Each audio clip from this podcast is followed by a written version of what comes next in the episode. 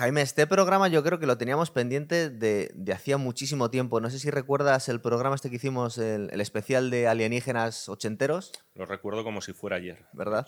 Y teníamos pendiente hablar de una de las grandes pues, sagas del, del cine, de Alien.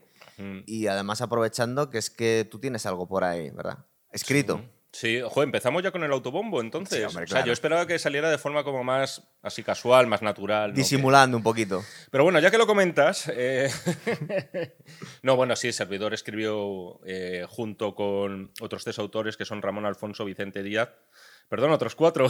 Eso me ¿No, no convierte- te acordabas de uno? Luis Freijo y Adrián Sánchez. Es que algunos de estos libros de Notorious son entre cuatro, a veces entre tres y a veces en este caso eh, entre cinco. O sea que una quinta parte de este bonito libro que es Alien, el libro del 40 aniversario. Me corresponde a mí, es un libro que salió hace dos años. Como siempre, los de la editorial Notorious, que tenemos varios publicados, pues son un. Joder, joder, es que quedo como un buonero aquí, como, un, hombre. como- como un mercader, ¿no? Pero son un bonito regalo para el que le guste la película y para el que tenga esta película como fetiche. En otros no te voy a decir lo mismo, pero en este caso en concreto, Sí, ¿verdad? yo, eh, me- o sea, si, aunque no hubiera participado, me lo hubiera comprado para mí. Está muy feo que hayas salido tú también, para decirlo. Eh, vamos a meter el anuncio incluso para comprarlo en Amazon debajo, ¿vale? Sí. Em, cuando estábamos planteando este programa, decíamos, bueno, ¿de qué películas vamos a hablar? Porque hay muchas. En principio, hemos acordado que vamos a hablar de las dos primeras, luego habla- habrá que hablar un poco del resto. Pero claro, es que son. La saga es un poco interminable, porque luego te vas al Alien vs Predator, videojuegos, y esto no se acaba nunca, ¿verdad? Mm. Lo estiraron el chicle de, de la saga. Sí, a ver, yo creo que desde un punto de vista de la calidad, eh, podríamos hacer perfectamente el- de la calidad subre- suprema, de lo Sí. sublime, deberíamos hablar solamente de las dos primeras películas. Aunque luego la tercera a mí me parece que tiene cosas muy interesantes, la cuarta me interesa menos, pero visualmente tiene su punto, aunque para mí ya no es Alien, ya no es la saga Claro. Alien. La tercera sí que yo la considero dentro de incluso de una trilogía. Pero vamos, que incluso a día de hoy, no hace mucho, se estaba barajando la posibilidad de hacer un Alien 5 rescatando a Sigourney Weaver y a Michael Biehn. Madre mía. ¿Mm? A mí la segunda es la que más me gusta. Sí. Bueno, ya, ya lo hablaremos luego. A- en eso puede haber debate, sí, porque... Y a mí no me disgusta mucho Prometheus. eh, pero lo que pasa es que luego es curioso cómo intentaron ajustar eh, cuentas de alguna forma, porque claro, el universo de Ridley Scott no era el mismo que el de James Cameron. Y parece que se habían enmendado un poco la plana, eso lo hablaremos hoy. eh, cómo desarrolla el universo de uno y de otro cada uno. Mm.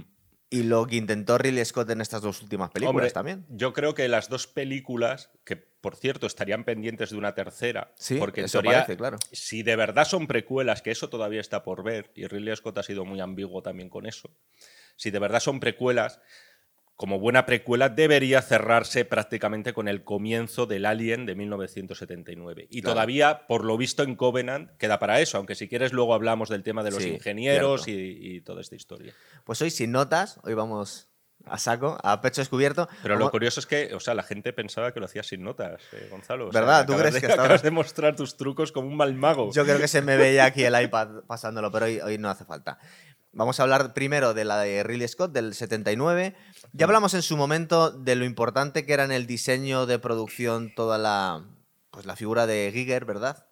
Que es fundamental a la hora de entender a la historia Mira, del no, bicho. No, no es único, ¿eh? Al final, Giger, eh, es verdad que tenemos a lo emblemático, a lo casi mitológico que es la criatura. Tenemos también al facehugger, es decir, Sí. al parásito que embaraza y viola a la gente. Tenemos también a la larva alien. Es verdad que esos tres elementos son suyos, que por cierto, sacados mm, ya existían con anterioridad. Pero no le gustó nada mm, cómo le retrataron al bicho, ¿verdad? Creía que, ah, que debía haber sido más erótico y más sensual. Él no quedó muy. Saco muy ya, contento. saco ya entonces el muñeco anatómico de Saca- Alien, ¿no? tenemos de Creo todo hoy, sí, chicos. Efectivamente. yo- Este eh, Yo tengo preguntas en plan ignorante. A ver, no, pero suéltalas. adelante. ¿Pero puedo utilizar el muñeco? Sí, mientras- puedes, puedes, puedes ¿Puedo hacer- jugar con él? Puedes hacerlo porque yo aquí hago de simple espectador que se ha visto las películas, pero por supuesto no tan entendido. No has escrito Eh, eh, ningún libro, ¿verdad? Mm, Realmente de ellos solo se puede reproducir la reina. Es que ese es un problema que de la primera que, que sacan, que de alguna forma corrigen en la segunda. Eso lo hablaremos hoy en el programa. Corrigen o que desarrollan. Es decir, porque Eso yo, también claro. es la grandeza de la película de James Cameron, que Cierto. no solamente se aprovecha de lo que es la esto, es decir, directamente ya una criatura que no existía en el cine de terror, había muchas monster movies, pero claro, al final a qué estábamos acostumbrados? Al monstruo de. al señor disfrazado de la mujer y el monstruo, por Sí. ejemplo. O a una especie de variante extraterrestre del Yeti, o de los Bigfoot, o del hombre de las nieves. Pero lo que no teníamos era esto, es decir, una criatura realmente que. a ver quién tenía las narices de hacer algo así en pantalla, ¿no? Algo que podía además resultar también eh, ridículo, podía parecer postizo, falso, un señor disfrazado, que en el fondo, por cierto, es lo que era en la mayoría de las ocasiones en la película.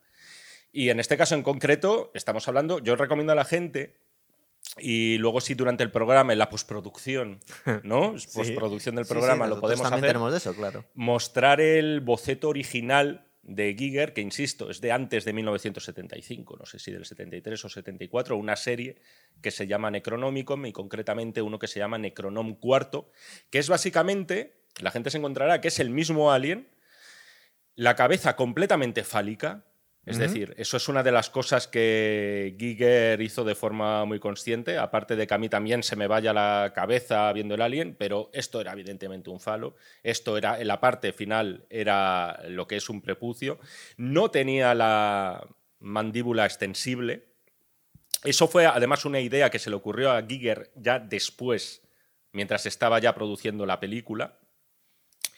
Y entre otras muchas cosas, bueno, se hizo una apuesta muy fuerte por un autor con un universo muy enfermizo, muy biomecánico, también hay que decir. Es decir, es- esto también ocurre cuando ves el primer Alien. Es una especie de, de mezcolanza entre elementos orgánicos vivos, una especie de reptil, si quieres, pero Sí. como muy metalizado, como muy articulado. Esto se ve muy bien en este diseño, por ejemplo. ¿no? Se ve casi como una serie de, de cables recorriéndole las piernas y los brazos como si fueran venas. ¿Y por qué? ¿Sabemos por qué exactamente quedó decepcionado Giger con, con cómo sacaron al bicho en la primera Pero película? Una, una cosa, Joe, quedó muy decepcionado de verdad. Eso contó, que decía que, que en, su, en su mente o en la imaginación que tenía él, bueno, ya sabemos que incluso eh, a Ian Fleming no le gustaba Sean Connery al principio y luego no, quedó encantado. decir, pero no, no, o sea, a ver, podría ser un capri- yo lo desconocía, pero podría ser más bien una excentricidad de un artista bastante excéntrico. él venía a decir que tenía que haber sido más sexual y menos asqueroso. Sí, claro, efectivamente. Al hilo de eso, al hilo de eso íbamos, ¿no? Eso. Efectivamente, más sexual. El universo de Alien, al fin y al cabo, es muy sexualizado todo. Lo mires por donde lo mires. Incluso en el diseño de los huevos del Alien, ¿no? Y me estoy Sí. refiriendo a los huevos del Sí, Alien. sí, del Alien. Los que pondría una hipotética reina madre que no estamos viendo en la película. Y que Giger, por ejemplo, asemejó la abertura, la apertura, perdón, a labios vaginales. Bueno, entre otras cosas. Bueno, eh, eh, claro, estamos hablando de- del diseño claro, de lo que vemos en la película. Del diseño y de lo que vemos en la película. Sí, es un poco O echarle sea, imaginación, pero en, bueno, sí. Por lo general, todo, además, toda la viscosidad Sí. que tiene la película. Es decir, todo tiene una como una atracción extraña, como algo de incomodidad también mientras se está viendo. Es una de las infinitas capas que pueden recorrer el universo formas- de Alien. Entonces, claro, evidentemente, eh, si Giger quedó decepcionado porque no le pusieron un prepucio en la parte trasera de la cabeza del Alien, pues normal. De todas formas, no creo que fuera hasta el punto de decir retiren mi nombre de los No, títulos de la no, película. fíjate, porque aparte fue su salto a la fama, por lo menos al gran él, público. por cierto, claro. era hacía pandillita con Salvador Dalí. Y de hecho, eh, hay que decir que Alien es una película que nace de una película fallida, que es el Dune que quería poner en pie Alejandro Jodorowsky. Ah, Quería hacer su propia versión de la novela de Frank Herbert. no de la de David Lynch. No, esta es anterior. Cierto, es este, verdad. este es anterior. Y ahí es donde reclutó a un montón de gente. A Jan Giraud, alias Moebius, que es al final al que le debemos, por ejemplo, el diseño de los trajes espaciales, que también son muy chulos. Ahí es donde reclutó, por consejo de Salvador Dalí, a, a Giger, ¿Mm? al cual se lo había recomendado. De hecho, a Giger lo podemos encuadrar también, o se suele encuadrar dentro de un universo, digamos, surrealista. Entonces, al final de ese proyecto, que era una locura, quería que apareciera eh, el propio Salvador Dalí interpretando al emperador eh, Saddam de, de Dune. De Dune. Era una de las muchas excentricidades del psicomago chileno. Pues en la de Pues- David Lynch habría pegado y todo, ¿eh? Ahí, ahí pegaba cualquier, Cualquier cosa. cosa, cierto, ¿verdad? Yo creo de todas formas que la de David Lynch visualmente tiene su punto esa Sí, película. tiene su ¿eh? punto. O sea, que visual- visualmente de hecho es muy buena. Dentro del trippy. es. Pero sí, otra cosa es que fuera fuera muy difícil de adaptar.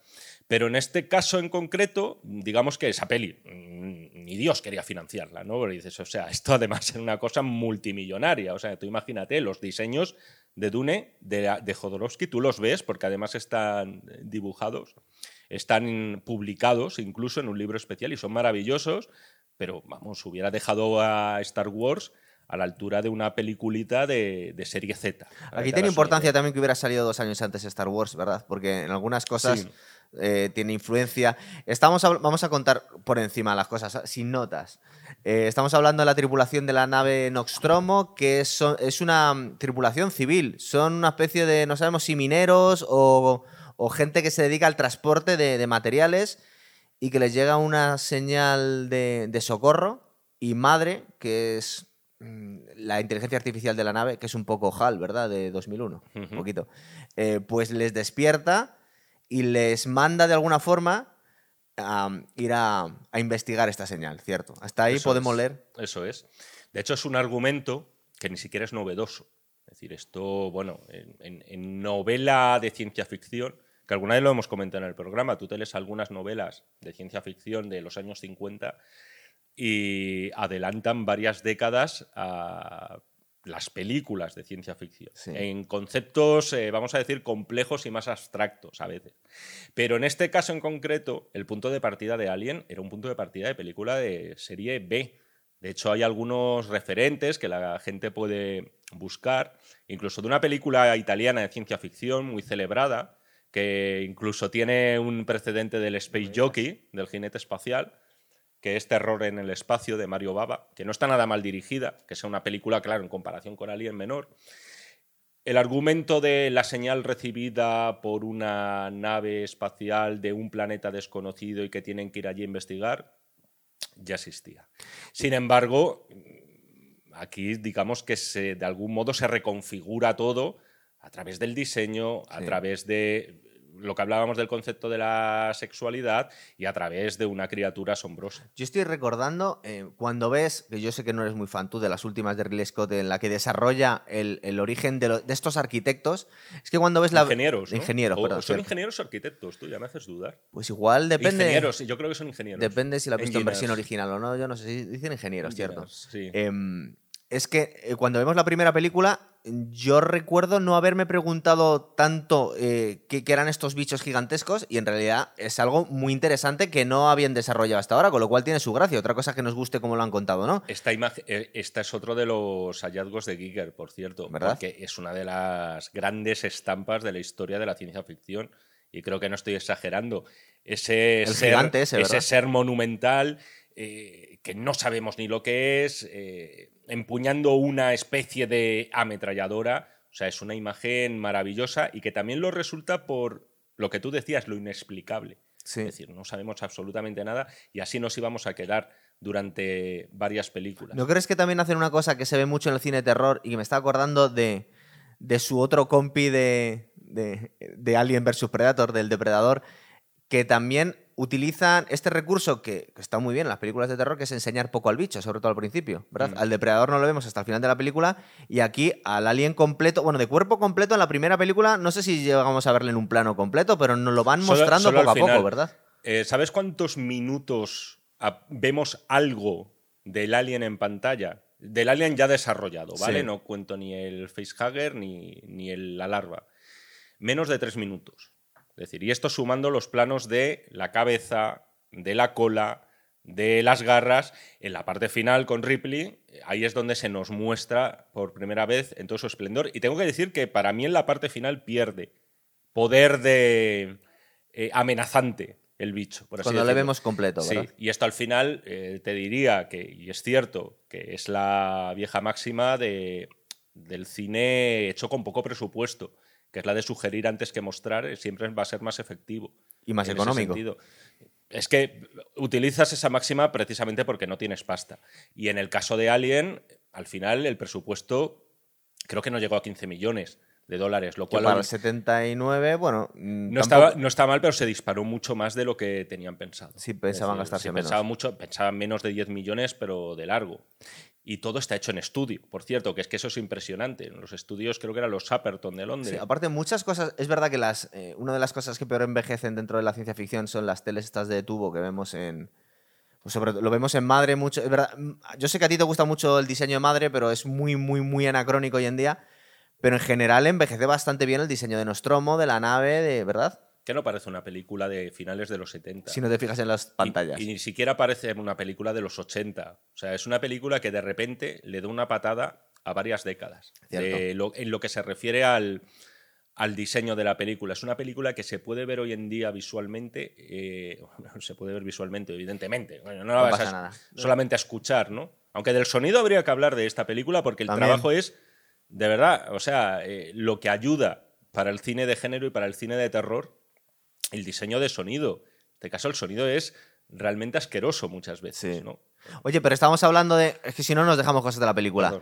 Eh, hablamos. Mira, estoy mirando donde tendría que tener la- las notas. Es Eh, como si las vieras. Las estoy viendo. final. Las tenía memorizadas. Eh, vemos a. no, Tú te sabes los personajes directamente. ¿Cómo se llama el personaje de John Hart, que es el que se trae Kane. el facehugger? Eh, básicamente, a todos nos da la sensación. Yo creo que es algo que es, que es eh, constante en todas las películas de terror, que muchas veces el- la víctima o el protagonista es demasiado imprudente. Siempre te da la ganas de decir, "Tío, ¿pero por qué haces eso? Pero ten un poco de cuidado. ¿Por qué te metes aquí en un planeta desconocido con un tiempo horroroso, en una nave con, con- con seres gigantescos y sin ningún cuidado? También es verdad que esta gente eh, habría que analizar exactamente a qué se dedica. Es decir, Yo lo veo un poco tranquilos, ¿no? Van un poco como. Yo estaría más cagado de miedo.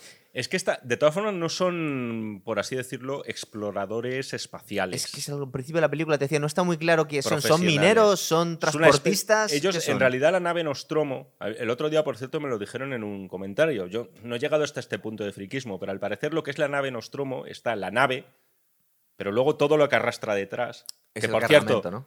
ese diseño también es espectacular, parece prácticamente un castillo de novela Sí. gótica, ¿no? Que es lo que se buscaba también, ¿no? Recrear esos escenarios fantasmagóricos de, en plan, despertamos una maldición y nos va a estar persiguiendo por el castillo el fantasma del conde, lo que sea, ¿no? Es- Entonces, todo al final acaba sumando. Y en este caso en concreto a mí me cuesta saber exactamente a qué se dedica esta gente, pero es verdad que no son lo que se podría llamar una misión de exploración espacial. Entonces de ahí que se puedan producir ciertas negligencias. Ahora bien, comparado con lo de Prometheus, esta gente Sí. es digamos que hiperprofesional. ¿eh? Total, O sea, cierto. si, si nos metemos en ese Luego terreno vamos a de la de, profesionalidad, porque hay, hay, hay do- unas, Claro, o sea, hay dos o tres cosas. en ningún momento se les ocurre quitarse el casco. O sea, Yo- yo solo tengo- Y aquí Pero- lo hacen en las dos películas. Es verdad. Pero es muy importante a qué se dedican realmente. Sí, porque bueno, luego nos damos cuenta que está- es. En la primera. No, Sí. para nada. No, pero no, pero es que luego nos O damos sea, cuenta no- que tiene gente infiltrada. Importa cero. Claro, bueno, luego nos damos cuenta que Es que, está. es, que es esta la grandeza infiltrada. también, que nos importa cero exactamente, ¿no? ¿Verdad? O sea, no es. Yo no lo- necesitamos saberlo. Yo luego lo voy a contar a, Claro, o sea, a lo yo cuando la he visto no, no he necesitado. Yo tengo dos grandes problemas solo con la, en cada película, cosas que no me cuadran, pero solo, solo una. Eh, y casi hemos llegado. Tenemos la escena que ya hemos hablado muchas veces aquí. eh, no, es, no está improvisada, pero, pero sí es ver cierto que, que tuvo ciertas, ciertas características de novedad. Cuando vemos eh, la, la cena de- John Hart, que se llamaba, perdona, Kane. Kane, eh, que parece que se le haya caído el bicho, se ha muerto solo, parece que está bien, y tenemos el nacimiento del- de la larva de Alien, y que ya hemos comentado muchas veces que a los compañeros de reparto no les dijeron exactamente lo que iba a pasar en esa escena, Mm. ¿verdad? Que por cierto, esto sería un equivalente a la eh, escena de la ducha de psicosis. Es decir, porque tú cuando estás viendo la película, insisto, ¿eh? si la ves virgen, Sí. en un cine de Arkansas, ¿vale? En el año 1979, tú no te esperas eso. Hombre, pero para que fuera igual, puedes- sería que no le cuentas a la mujer que va a aparecer un tío con un cuchillo, ¿no? ¿Eh? Que sería demasiado sorpresa. Que no le contaras a la actriz que va a salir un tío y le va a cuchillar. No, pero me refiero a, a lo que supone la, a la, lo que la supone revolución, secuencia. cierto, perdón. Efectivamente, a lo que supone la secuencia. Aunque es verdad que Kane es el primero en despertar de todos. Y aquí otra de los puntos fuertes de la película es que, insisto, ¿eh? mirándolo con ojos del espectador que iba a un cine de Wisconsin en el año 79, no sabes quién coño va a ser el protagonista aquí. No lo sabes. Es un poco Agatha Christie, ¿verdad? No, Mucha gente con es un gente poco es un poco diez negritos Sí. también, ¿no? Que quién va cayendo. Y en el caso en concreto, efectivamente, con lo de las escenas improvisadas, que siempre hay mucha leyenda, ¿no? Como la escena del espejo de Robert De Niro en Taxi Driver, que la gente se piensa que eso, ¡ay, ha salido eso! uy, ¡Ole! Tal, ¿no? Sí, claro. Va Scorsese y dice, venga, lo metemos aquí y vamos a arrasar. Eso es fruto de la improvisación también. Pero es verdad que, eh, y que luego, eh, cuando ya se mejore la improvisación, es entonces a grabar. Pero en el caso concreto de aquí es cierto que no les acabaron de decir a los actores exactamente lo que iba a pasar. Entonces, lo que Ah. vemos es la primera toma y Había- única toma. Había, esos, en eso sí, había un torso, había un torso de pega, Claro. obviamente, ¿no? Entonces, claro, la gente, bueno, aquí por- a ver por dónde van a ir los tiros. No sabían lo que iba a salir. Lo que sí que se puede decir que es genuino y que para mí es lo que le acaba de dar a esa secuencia una fuerza impresionante, es algo que dura una fracción de segundo y es el chorro de sangre que le cae al personaje de Lambert, a Verónica Cartwright, en la película, la otra chica que no Sí. es Ripley, que le cae en la cara y la reacción de ella asustándose. O sea, es una fracción de segundo, pero esa reacción fue totalmente genuina, natural. O Oye- sea, de, de- de sorpresa auténtica, no te voy a decir miedo. Estoy pensando que hasta este momento eh, está muy bien disimulado quién va a ser la protagonista de la película porque Ripley ni siquiera ha chupado mucha cámara, ¿verdad? No, no nos hemos centrado en ella, precisamente. ¿eh? Sigourney Weaver era prácticamente su primera película, también hay que decir. Es decir, no tenías tampoco ese, ese gancho con el que decir, ah, amigo, esta va a ser la que va a llevar la voz cantante. Y de hecho hay un detalle que incluso te podría poner en contra de personaje, del personaje de Ripley, y es el hecho de que no les deje a entrar a ellos cuando Kane ha sido infectado por el parásito. Cierto. Que es la más responsable. Luego lo vamos a ver Que eso repetido en un- Prometheus es- y en es un Covenant, ejercicio de responsabilidad, pero claro. que no tienen el resto. y, y hoy en día, en esta situación que vivimos de pandemia y tal, lo entiendes todavía más. Pero sin embargo, en ese momento dices, joder, lo más humano es dejarles pasar como hace el androide. Cierto. Eh, yo estoy pensando, mira, te- os voy a contar ya el problema que tengo. Es verdad que es muy anacrónica. que es, qué muy, problema es tienes? muy anacrónica madre. ¿Qué problema tienes que lo solucionamos? Pero tengo un problema, eh, don verosímil, me pongo casi en cuestiones de, de principios de física, es decir, la, la- la energía y la masa no se transforman ni se destruye, solo se, tras- so- solo se transforma, perdón. Creo que, que he destripado la, la frase, pero sabéis lo que quería decir. Es decir, ha nacido el alien, que es una, es una larvita pequeña, y hasta, y hasta este momento del universo alien no tenemos claro el, el- el ciclo vital del bicho. Ni de cómo sale, ni nada. Hemos visto unos huevos, hemos visto un facehugger y ha crecido, ha salido del cuerpo de, de, de Kane algo que no se parece en nada al anterior alienígena. Es verdad que luego no lo desarrolla James Cameron en la segunda película, pero aquí no sé si veis que al final tiene raptados a, los, a algunos miembros de la tripulación y los tiene delante de unos huevos que están, van a salir otros facehugger para crear más alienígenas. Em, este alienígena... Pero eso, un momento, eso que acabas de decir, se ve, Es la, al fin. se ve en la segunda. No, pues se ve en la primera también. Se ve en la primera los la huevos, primera, la primera, claro. Este bicho, en cuestión de dos horas, se ha multiplicado por 10 el tamaño sin comer nada y ha empezado a poner huevos. Es decir, el, el- el universo y, el- y la cantidad de- ha creado casi una colmena, un bicho que ha, que ha salido que era diminuto. Entonces, eh, eso de alguna forma es un agujerazo en el guion. Ese bicho no tiene ninguna explicación cómo puede crecer tanto, ni siquiera se ha comido al gato. El gato, de hecho, creo que es de los pocos que sobreviven al final de la película. Bueno, yo si quieres te- ¿Cómo ha crecido tanto el bicho? Y, y de alguna forma, en el guion original, en el primero, era un poco chapucero el, el- el ciclo vital del alien. Luego no lo explica muy bien Pero esto, James Cameron. esto te causa un problema entonces. de a mí, así sí, porque de- no sé de dónde salen tantas babas y tanto alien de una cosita Bueno, pequeña. yo te doy, si quieres, un agujero mayor. Venga. Y es el hecho de que esta criatura, que además es también un pedazo de hallazgo, lleve ácido en vez de sangre. Sobre todo cuando luego se nos demuestra que tiene, vamos a decir, una piel eh, bastante eh, débil. ¿Sabes? Cierto. No capaz de llevarlo. Es decir, que si nos ponemos a hacer preguntas, claro, directamente te puedes liquidar la película de un Sí, pero- plumazo. pero- Pero- Jaime, Jaime creo que va a decir algo a mi sí. favor, por cierto. Nos parece una chapuza. Es, es verdad que lo estamos viendo. Si la vuelves a ver ahora la primera película, porque claro, ya te han explicado muchas tío, cosas. Pero a ver, que es una criatura. Hombre, eh, ¿De dónde sale la, O sea, cómo crece tanto la criatura sin comer nada? Y de eh, cómo pone huevos y cómo hace. yo- pues, por, pues por huevos. yo. Gonzalo, como persona dieta, también me inquieta eso. Porque, ¿De dónde se cree tanta, tanta materia sin comer nada? Hombre, a ver, lo podrías explicar una reproducción celular especial, podría fotosíntesis. Aparte de... Recuerda que ni siquiera se ha comido el gato, no ha comido nada el alienígena. Pero a ver, al ser un extraterrestre se pueden inventar lo que quieran técnicamente. Sí, de, de cosas de la nave, suponemos. De, de la cables. No, de la física. de- o sea, la las reglas de la física que siguen. Yo no recordaba la escena en la que tiene a Dallas y unos cuantos más eh, atrapados en babas con otros huevos esperando a que salgan más facehugger y, y dices, no hay, no hay reina, no ha podido comer nada, ¿cómo ha montado toda esta feria? Ah. El, el único alienígena que hay en, el, en la Pero por, nave. pero por ejemplo, esto Ese es mi problema con la primera película. tienes un problema y por ejemplo en Prometheus no te causa ningún problema que una persona se pueda practicar una autocesárea y después, se se- desmaye. y después seguir corriendo eh, por los pasillos de porque- una nave durante la próxima Sí, hora y pero media. de Prometheus película. es demasiado. es de- son demasiadas cosas. Esta película es más reposada. Pero entonces te a- da más tiempo a. a- antes de saltar a Prometheus, sí, que queda un rato eh, todavía. yo, yo tengo algunas preguntas sobre la primera y la segunda. Sobre la primera todavía. Sobre la primera. Eh, el bicho es un poquito más grande en la primera que en la segunda. En la segunda los soldados son más pequeñitos, ¿no? Que De, te- de todas formas, es cierto que una de las cosas que se hizo en la segunda fue, eh, si nos fijamos, joder, qué bien ha venido esto, si nos fijamos en este aplicar que por cierto es articulado, Sí.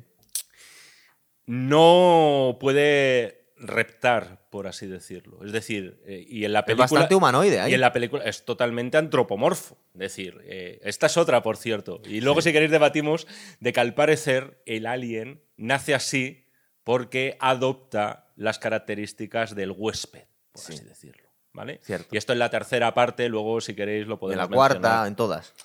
Pero, eh, concretamente, digamos, para decirlo finamente, este era el bicho original y estaba completamente tieso. ¿De acuerdo? Entonces, una de las cosas que quería hacer James Cameron y que logró en la segunda es. Esto vamos a darle un poco más de aire de insecto. Y entonces vemos que van en cuclillas, Vale. que se agachan, que son más ágiles. Es verdad que en la segunda, yo por ejemplo, la idea que tengo del alien es sobre todo de un alien que va reptando casi a cuatro patas. Sí, casi cuatro Entonces patas. es, es diferente eh, hacerse una idea de la proporción, salvo el alien del final, que es la reina madre. Sí, la reina madre es, es lo que es. La reina madre suena un poco a Isabel II, ¿no? O sea, también, es cierto. es la reina, pero es la reina madre. Es de los grandes diseños. de- La reina alien, Yo la creo- reina alien. yo- es verdad que, que está construido sobre esto, pero me parece que es de los grandes diseños del cine, la, la reina de a, mí, Alien. a mí me parece el último y posiblemente el mejor. Me acabo de quedar sordo, por cierto. eh, el último gran monstruo realizado con cine. medios artesanales y posiblemente el mejor de la historia. Realizado, insisto, con medios artesanales y por tanto el mejor de la historia, contando los efectos Yo, digitales. yo os quería hablar de los huevos. Los huevos es una de las cosas que más miedo yo creo que le da a la gente. O sea, realmente, Sí. o sea, más que el bicho a veces. Pero la segunda nos explican un poco cómo de dónde vienen los huevos. Sí, pero, o sea, el, el tema, el tema de. No, no os da un miedo especial que algo te chupe la cara y te quedes. O sea, eh, eh, da más miedo, el, de verdad. psicológicamente, el, el, el face. ¿Cómo se llama? Facehugger, el Facehugger. abraza, abraza caras, ¿no? Sí. El facehugger da más miedo que el alien a veces. Es posible. También es cierto ser. que en la primera película, sobre todo, no vemos exactamente. Supongo que por limitaciones de, de la técnica en aquellos años, no vemos muy bien cómo matan. Muchas veces vemos el grito y, y una explosión de luego, sangre. luego, ¿no? si quieres, hablamos de eso, pero es que no los mataban. Le- eh, Recuérdame luego que hablemos de una secuencia eliminada que es muy importante. No, en pero esa te- película. tenemos que abreviar Pero porque, aparte que estamos si- sin notas, es que hay mucho que hablar. Pero entonces- volviendo, no, solamente la lo-. Lo, del facehugger que dice Jaime, en esta, que por cierto, luego James Cameron hizo, hace una pedazo de secuencia con el facehugger persiguiendo a, a Ripley y a la niña Nut. Sí, ostras. Y, eh, pero en esta primera es verdad que no le vemos así amenazador, pero eh, me gusta mucho eh, justo cuando se ha despegado de la cara de Kane, cuando le dan la vuelta y lo vemos, por así decirlo, por dentro. Y es lo que te decía yo del, también del sonido, que empiezan a coger como un bisturí Sí, y a moverle unas tripas que tiene ahí, que por- con un aspecto bastante realista, por cierto, que eran vísceras, compradas en una carnicería de la esquina. ¿no? Bastante asquerosa. cierto. Entonces, eh, sí, o sea, todo- de hecho os diría que, que el, el único monstruo del ciclo vital del alien que a mí me decepciona un poco, y por ponerle una peguita a una obra maestra indiscutible, es la larva. sí, Es lo que veo quizá un poquito más lo cutre menos conseguido, cierto, es verdad. de todo. Es verdad. Vamos a ver, ¿qué más cosas tenemos en la primera película? No lo voy a contar el argumento entero porque no lo tengo delante. no lo cuentes. No lo cuento. O sea, Aparte, se además- supone además que el lo argumento es todos. mínimo. Total. Sí es cierto que nos da la sensación que es un bicho mitológico y prácticamente invencible porque toda la, la tripulación no consigue matarla. Impor- Es ver- Importante la ausencia de armas. Bueno, pero tiene un lanzallamas. Mm, Sí. Alguna, que lanzallamas en ciertas ocasiones. Seguramente los marines Sí, pero, habríamos. ta- pero tampoco parece un lanzallamas de estos. de- en un poco plan- artesanal, ¿no? No es un poco. No es como el de Leonardo DiCaprio en Eras una vez en Ni el de. Elon Musk, que acaban de empezar a entregar ahora estos días. O Eh, sea, parece como que, además, no parece que tenga un alcance ahí de la leche y que tampoco eso tenga batería Sí. infinita, ¿no? Pero eso que hemos hablado a veces en Mola, el cine. mola el tema de la ausencia de armas también, de ese acabar enfrentándote tú a la bestia ya prácticamente con, con medios manuales, ¿no? Un Cierto. ¿Qué, pasa? Tenemos también la muerte de- Dallas, que es el capitán, ¿verdad? Que es el único que se atreve a meterse en los conductos. Bueno, luego vamos a ver a Bishop en la segunda. Con un lanzallamas. Que luego, Hay- desde hay- un punto de vista estratégico, no sé si es la mejor idea meterte en un- unos conductos donde no ves nada con un lanzallamas. no, la, idea, la idea es pésima. Tampoco saben muy bien a qué se están enfrentando. ¿Verdad? Es que no lo saben. En principio lo han visto mucho más pequeño. lo Recuerda que, no han que visto la nada. cosita pequeñita que ha salido Lo corriendo. único que saben es que previamente ha desaparecido nuestro amigo Kane, Dallas, Parker, Lambert. Fíjate, se sabe el orden que Eh, van sí, desapareciendo. Sí, Ripley. Joder, siempre me olvido de, de Harry Dean Stanton, macho. Luego me vendrá. Bueno, ya vendrá. Luego me vendrá el nombre. bueno, Brett. Vale. cierto. La cosa está que no saben a lo que se están enfrentando. Y de ahí a lo mejor la decisión un poco temeraria. Que Estamos ci- convencidos que el gato ha muerto durante toda la película y se salva. Al final es como uno de los. Sí, de hecho, bueno, llega la segunda película Cierto. y lo vemos al principio.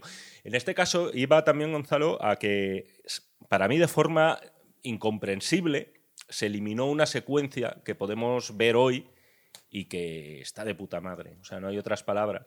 Sobre todo porque se nos está anticipando lo que nos contaría James Cameron. James Cameron tampoco él lo reinventó todo, por así decirlo. Es una secuencia en la que al final ya han muerto todos, Sigourney está es- huyendo, quiere coger la cápsula de salvamento y largarse de allí porque todo va a volar por los aires. Y se encuentra con nuestro amigo Dallas Sí, dentro de un capullo. eso es. Y junto a él está Brett, que, pero Brett eh, ya está prácticamente, bueno, está como, no sé cómo decirlo, como si lo hubiera corroído ácido, poco Cierto, más o menos esté cierto. reconocible. Pero Dallas todavía está vivo.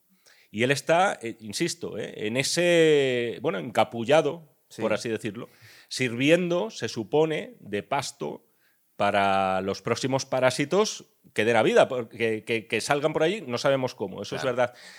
Porque esa se supone que es una de las finalidades de la Alien. Eh, el- y entonces esta idea, insisto, se eliminó de la secuencia final según Ridley Scott porque suponía cortarle un poco el rollo a la cuenta atrás de la nave De la, Nostromo. autodestru- de la autodestrucción, ¿verdad? A mí me parece que es un error porque, insisto, es una secuencia que además es que está perfectamente editada, o sea, se Sí. puede ver como si se hubiera... Y de hecho hay versiones del director donde está incluida la secuencia. Es verdad que seguramente no me llamó tanto la atención la primera vez que vi la película, hace mucho tiempo, pero sí es cierto que una vez que ya has visto el universo de James Cameron y todas las otras películas, cuando vuelves a revisitar la primera, te llama más la atención toda la que ha podido liar un solo, un solo alienígena, porque recuerda que debe haber varios huevos para que salgan varios facehuggers para todos los miembros de la tripulación que ha conseguido inmovilizar este bicho. Es una cosa titánica. ¿Qué más cosas tenemos? El robot.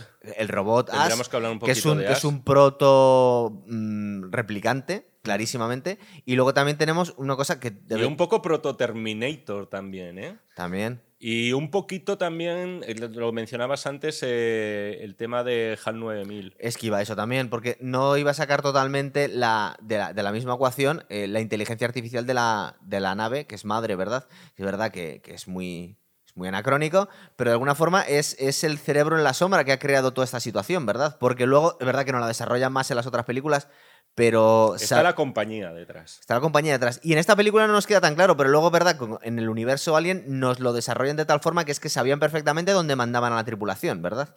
Bueno, y de hecho eso en la película, en la primera película también está explicado.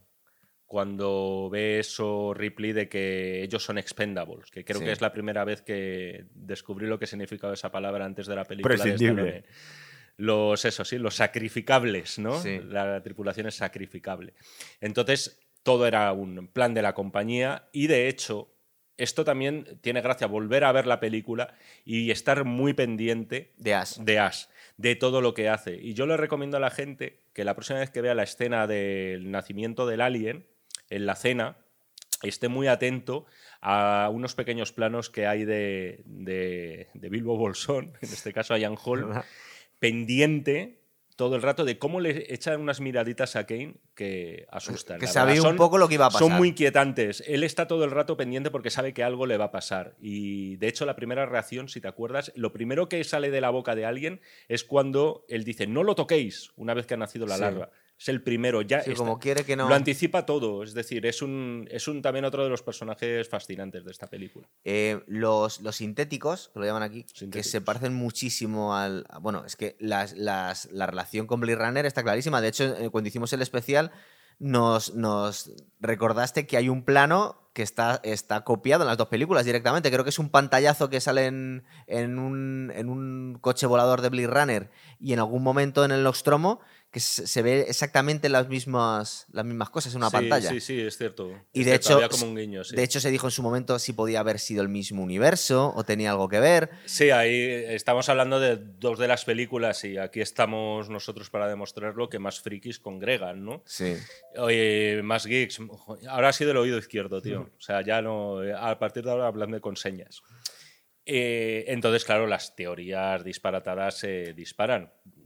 De hecho, ¿sabes? Hay una que dice que Weyland Yutani, Sí. la compañía mala de Alien, podría ser la rival de la compañía que De- me saldrá el nombre en algún Tyrell. momento, de Tyrell Corporation de Blade Runner, ¿no? Y de que de algún modo esas dos compañías estuvieran rivalizando en el mercado. Cierto, pero sí es verdad que los sintéticos aquí, que los vemos por dentro, y yo creo que, que entre esto y, y la escena de los ojos de Blade Runner, que también es un poco asquerosa y también tiene cosas viscosas blancas, me dio por, por, por pensar que los replicantes por dentro eran como As.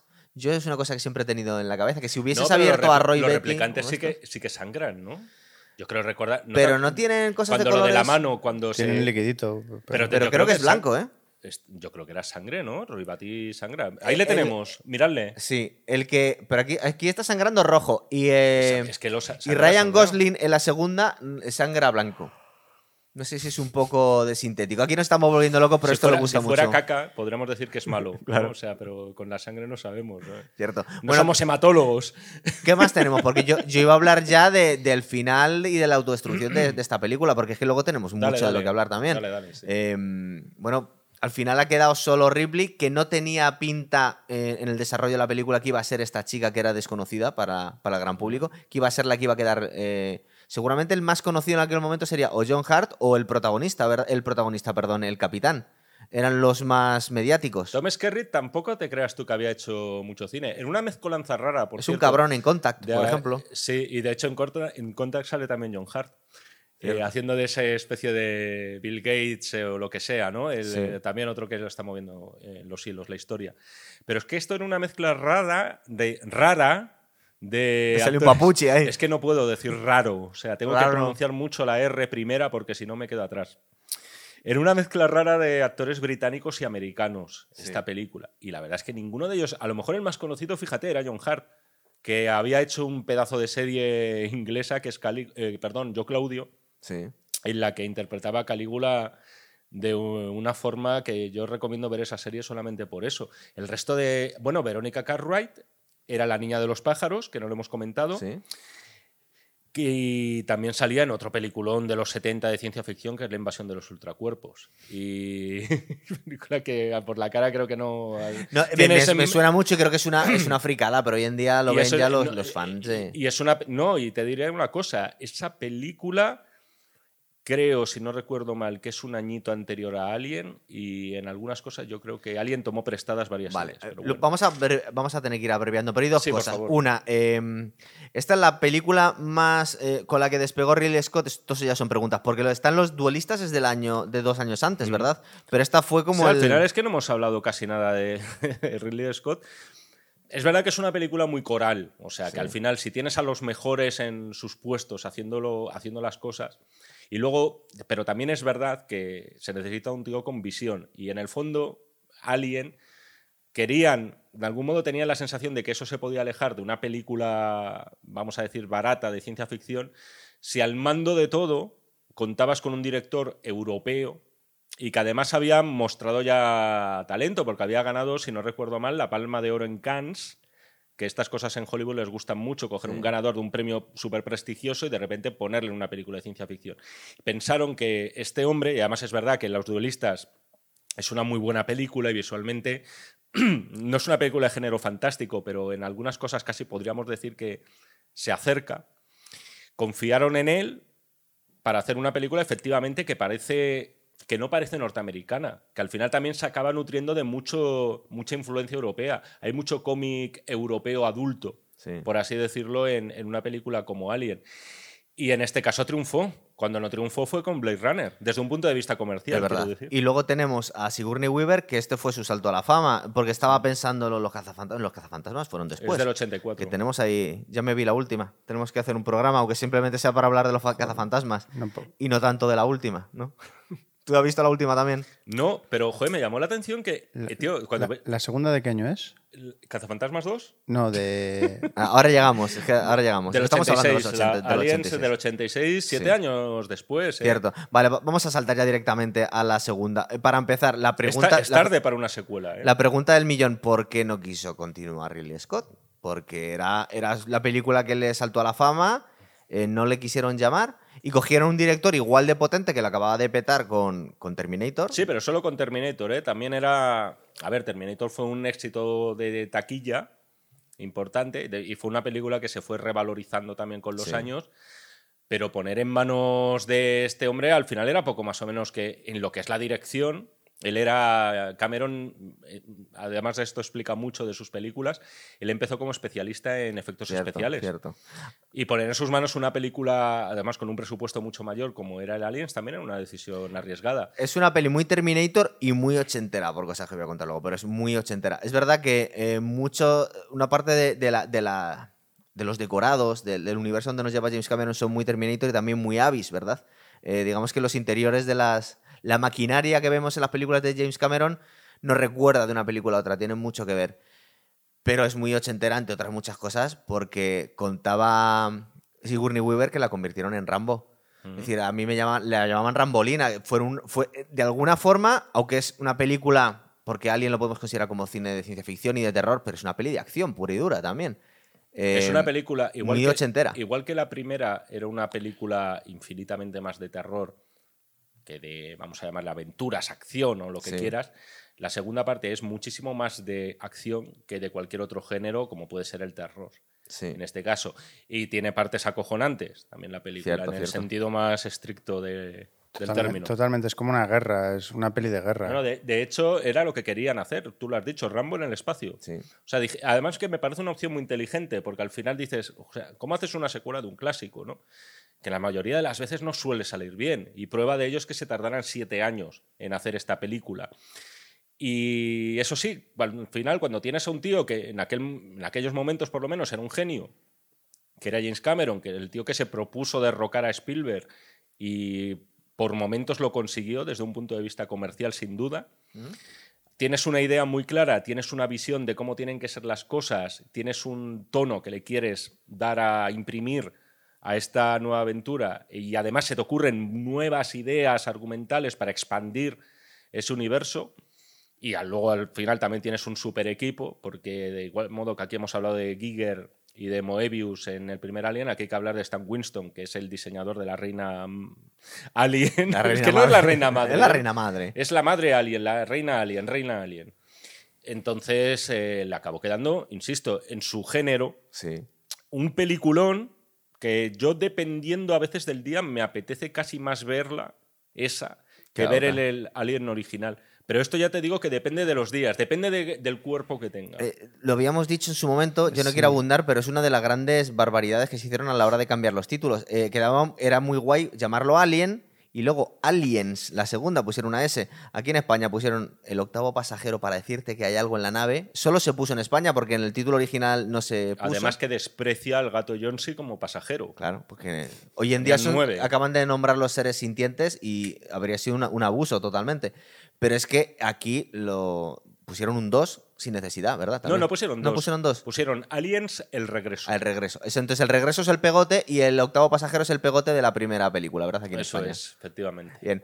¿Qué tenemos? Em, la hibernación durante 50, 60 años de Ripley, ¿no? em, que bueno, sí podíamos ponernos un poco verosímil y decir, bueno, pero en realidad, ¿por qué no envejecen? Porque estar dormido no envejeces. En el planeta de... Perdona, pero esto es Sí, canónico. En el planeta de los simios pasaba lo mismo. Bien, sí. Ya está. Hombre, a ver si te congelas. Pero es que no lo han congelado, están dormidos solo. Bueno, es una hibernación congelada, ¿no? No, no, no. En, en Alien no estás congelado, estás dormido simplemente. Pero estás si- congelado, pero yo creo que estás fresquito. Pero Igual- claro, o sea, igual que te, está fresquito. que te Claro, mantienen, ¿sabes? Igual es como la nevera, no es con congelador, pero es, es menos temperatura. claro, si estuvieras solo dormido, no. Eh, si estuvieras solo dormido, envejecerías, evidentemente. Claro, bueno, pues es un- uno de los fallitos. Hombre, engordarías también. También, no vamos a destripar la Pero de ciencia hecho, si os ficción. acordáis, en el planeta de los simios, hay una tripulante femenina que apa- eh, despierta hecho un esqueleto. O sea, si te morías sí adelgazabas, pero si seguías vivo no envejecías. Eso es, básicamente. Bueno. Esa es la regla de oro de la hibernación en la ciencia ficción. Cierto. Eh, bueno, la verdad es que es muy original eh, y fue muy guay en el momento cuando le contaban que había estado tantos años. Se empiezan a hablar, no son viajes en el tiempo, pero bueno, para ella de alguna forma sí. Eh, se despierta y su hija se ha muerto de vieja. Esto que acabas de mencionar no estaba en la versión estrenada. Lo que pasa es que Ah, a, ¿no? día, a día de hoy, al contrario que la primera versión de Alien, que casi todo el mundo solamente ha visto la primera, la teatralizada, ¿no? Como Sí. se suele decir, la de estrenada en cines. En este caso, la gente casi conoce por igual o un poquito más la versión extendida de James Cameron. Que la que he visto y, esta es una- última vez. y cuando se estrenó en el cine, se cargaron toda esa sub- eh, es que no es ni siquiera subtrama, toda esta este desarrollo personal de que Ripley tenía una hija en la Tierra, cosa que no se nos dice en la primera.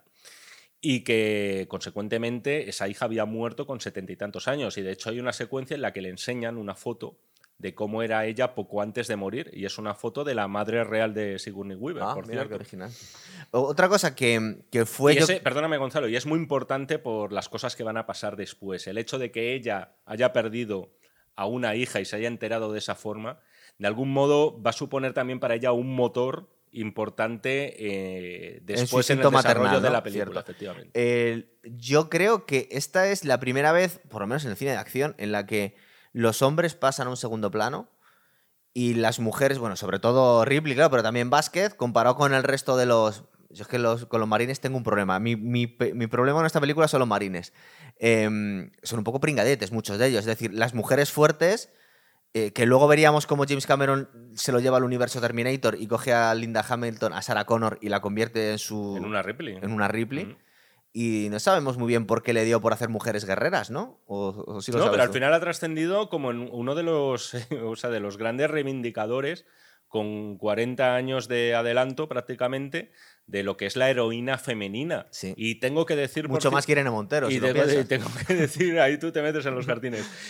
Tengo que decir que además de una forma eh, que para mí resulta muy natural en la película. Además, si os fijáis en el primer Alien, nadie cuestiona el liderazgo de Ripley por ser mujer, que a mí esto me parece muy curioso. Es decir, Bueno, el primero porque se mueren todos los demás. sí, pero llega un momento dado en el que el capitán, el, el- Vale. el líder es Dallas. Sí. Puede que ser el futuro, pues la igualdad está conseguida. Yo lo había pensado, eso también, Claro, ¿eh? no, Fíjate las cosas que Sí, sí. pienso, que a veces digo, oye, es que a lo mejor ha llegado. Pero luego, claro, ves cómo se expresan también los personajes de, de Parker, el negro, Sí. Y de su amigo Brett, y joder, son dos obreretes de, de la fábrica de, de, de echar piropos a las tías, ¿no? Claro, cierto. Y sin embargo, nadie discute, incluso con. con- estando un tío como, como Parker, como el negro, que dices, joder, este tío va a tomar el mando, ¿no? Pues no, señor, lo toma de forma como muy orgánica y muy natural Ripley. Y en esta segunda parte pasa absolutamente igual, en este caso. Pero insisto, a mí me, se me hace muy natural. Es decir, no, no, nos, se me no hace- nos llamó la atención en el se- momento como no "Uy, se ¿qué me hace una tía mandando tanto. No se me hace forzado y eso es algo que noto en algunas películas De hoy en día. día de hoy. Total. En eso, no es natural, dices, joder, te chirría en un momento, oye, ¿por qué? No es maniqueísta, Eso ¿vale? es. eso lo que Es decir, decir. no es necesario cambiar el sexo a James Bond, simplemente creas otro héroe y, y en, el, en el universo de Ripley los hombres la mayoría de las veces mm, sobran un poquito, es, decir, más, son es que poquita cosa. yo creo que no se ha superado el personaje de Ripley como heroína femenina. Seguramente tienes en toda el- la razón. vamos a hablar, eh, no me quiero meter ya en, en otros géneros distintos, ¿no? Pero vamos a hablar de este cine más mainstream. Ah, de esos géneros estás hablando, no de otros. Hubo un Gen- intento, Géneros eh, cinematográficos. hubo un intento con Teniente O'Neill, ¿no? De, Sí. Tanto sí con Lara Croft y Sí, las películas estas de Tomb Raider. eh, está. eh, bueno, Angelina Jolie es la que hacía de Lara Croft. Sí, pero- Luego también Scarlett Johansson ha tenido algunos papeles así Sí. por el estilo. que puede ser que no hayan funcionado porque sinceramente no eran a lo mejor muy, muy, muy buenas películas como sucede con estas dos primeras, nada más. No, Que- pero que- creo que hay Scarlett un Johansson que- tiene algunas unas cuantas de Sí, mujeres fatales aun- muy guays. ¿eh? Aunque, aunque creo que hay un punto importante en los 80, sobre todo, que Sigourney Weaver tenía el pelo corto. El tema del pelo corto para hacerla más heroína, para darle... Sí, porque Vázquez para- también lleva el pelo corto. Eh, no, lo tiene cardado, ojo. Yo creo que Sí. si, si se lo alisa, tendría melenón, ¿eh? Uno de los grandes eh, zascas que se dicen hoy en día de la historia del cine es cuando le dice Bill Paxton que es un pringao. Y Bill Paxton es igual de pringao. Yo creo que es el mismo personaje en Terminator que, que, El que en Terminator Alien. era uno de los punkis Era uno de los punks, ¿no? exactamente, pero es el mismo personaje. Nunca te he confundido con un hombre. Dice, no, y a ti. tío. Yo recuerdo que en el momento me, me- me pareció brutal. El personaje de Vázquez es eh, posiblemente mi segundo personaje favorito de, de esta película. O sea, me parece. Genial, Me parece ¿verdad? maravilloso. Vale, yo te digo, el problema que tengo yo con esta película, y solo esto y me vas a decir que es una tontería, yo creo que es muy de los 80. Los marines son demasiado poco profesionales, sobre todo cuando se despiertan. Es decir, son como unos colegas muy barrio bajeros, muy gamberros, no le están haciendo ni puñetero caso, no solo a su teniente, que es un pobre hombre, sino tampoco a su sargento. Es decir, da la sensación de niños malcriados. Yo en su momento pensé que igual tenía algo que ver con esto que le dijo James Cameron a a Arnold Schwarzenegger cuando dijo, es que no quiero matar policías porque va a acabar con mi carrera. Y dice, no, pero los policías van a ser un poco odiosos y la gente le va a gustar que les maten. Yo no sé si pensé, a los marines los van a hacer un poquito mm, antipáticos para que Puede no ser. nos fastidie No, tanto que los aliens no, los pero estoy- maten. pero estoy de acuerdo contigo. Pero sobre todo te digo por qué. Porque con todas las películas bélicas que hemos visto después y lo bien que se ha eh, imitado la vida real en el sentido que los actores han ido a entrenar con fuerzas especiales y los vemos mucho más profesionales todos los actores, no te digo ya en Blackout Down o en, o en lo- las 13 horas de Benghazi, me parece cosas así, que les ves con una disciplina que te crees que esa gente son, son soldados, Mm. te vas a la, la visión que teníamos de los soldados en los 80 y son una panda de niños mm, gamberros. Es decir, por lo menos al principio de la película no te da la sensación ahora que estos tíos Bueno, tú ves, son muy tú ves determinadas. indisciplinados, vamos. Tú ves determinadas películas basadas en hechos reales de la guerra de Irak, y me estoy refiriendo a la última, Sí. Y te los encuentras peores representados, incluso. ¿eh? Pero delante de los superiores que no le hagan ni casi nada, cállate, pringao, y le da una bofetada Hombre, casi al, al teniente. al superior le respetan bastante. ¿eh? No tanto, le tienes que gritar mucho para que se cuadren, ¿eh? O sea, son muy, son muy indisciplinados. Yo de todas formas alejaría cualquier tentación, insisto, pero que estoy de acuerdo Sí. contigo, pero alejaría cualquier tentación de hiperrealismo. Verdad. En esta- estaba recordando otra peli de, de- del, del mundo militar de los 80, que es eh, Top Gun. Top Gun, que creo que van a, sal- han sacado la segunda parte o está a punto de salir, ¿no? Sí, que no sé cómo van a sacarla. Sí, porque está entre la lucha de los drones y los, y los pilotos de la fuerza de los cazas. ¿Y Val Bueno, Kilmer?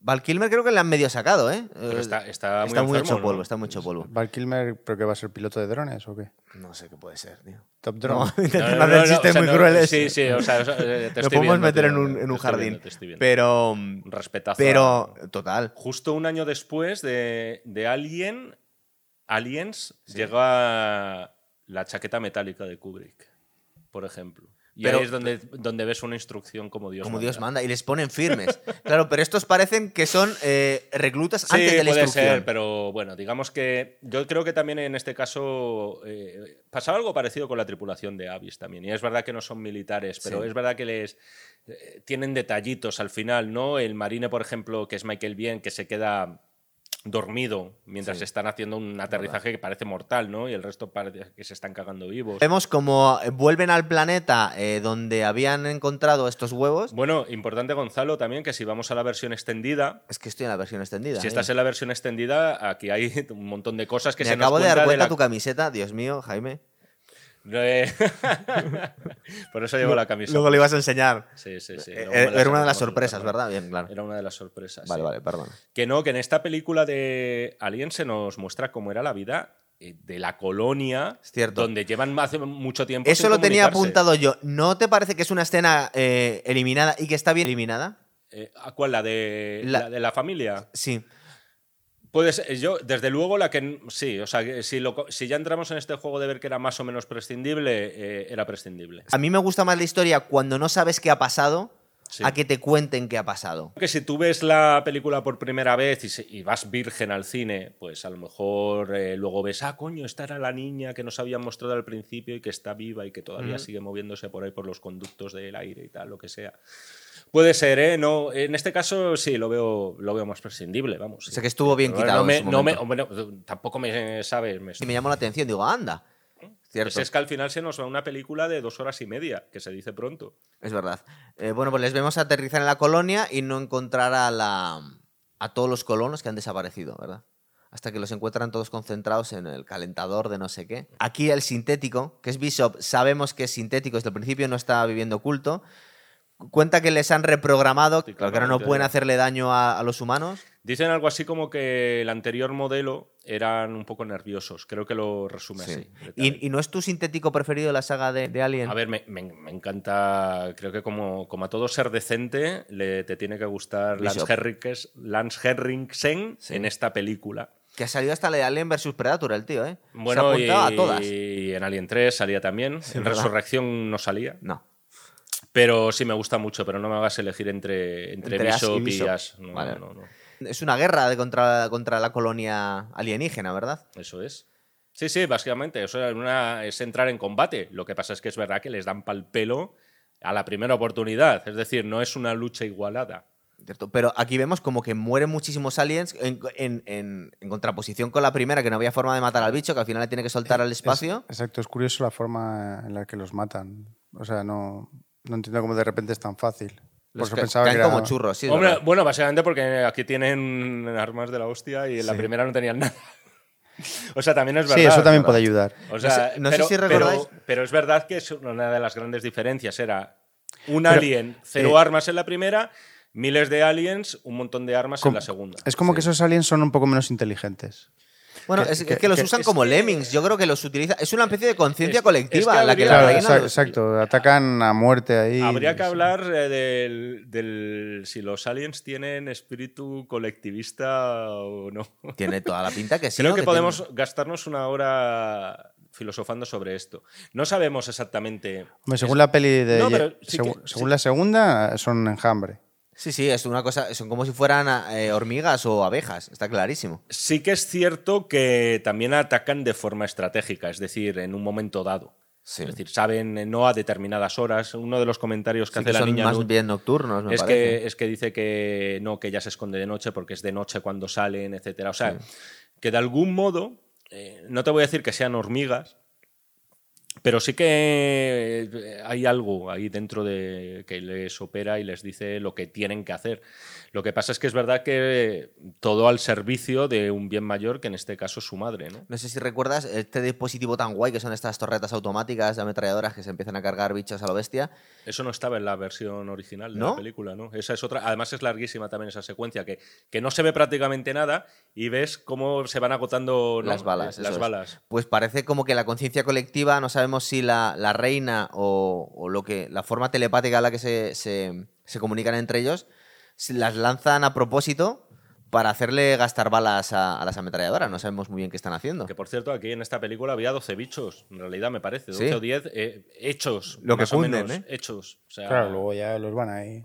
Es verdad, aquí también tenemos a Michael Biehn, que, es, que lo utilizó mucho.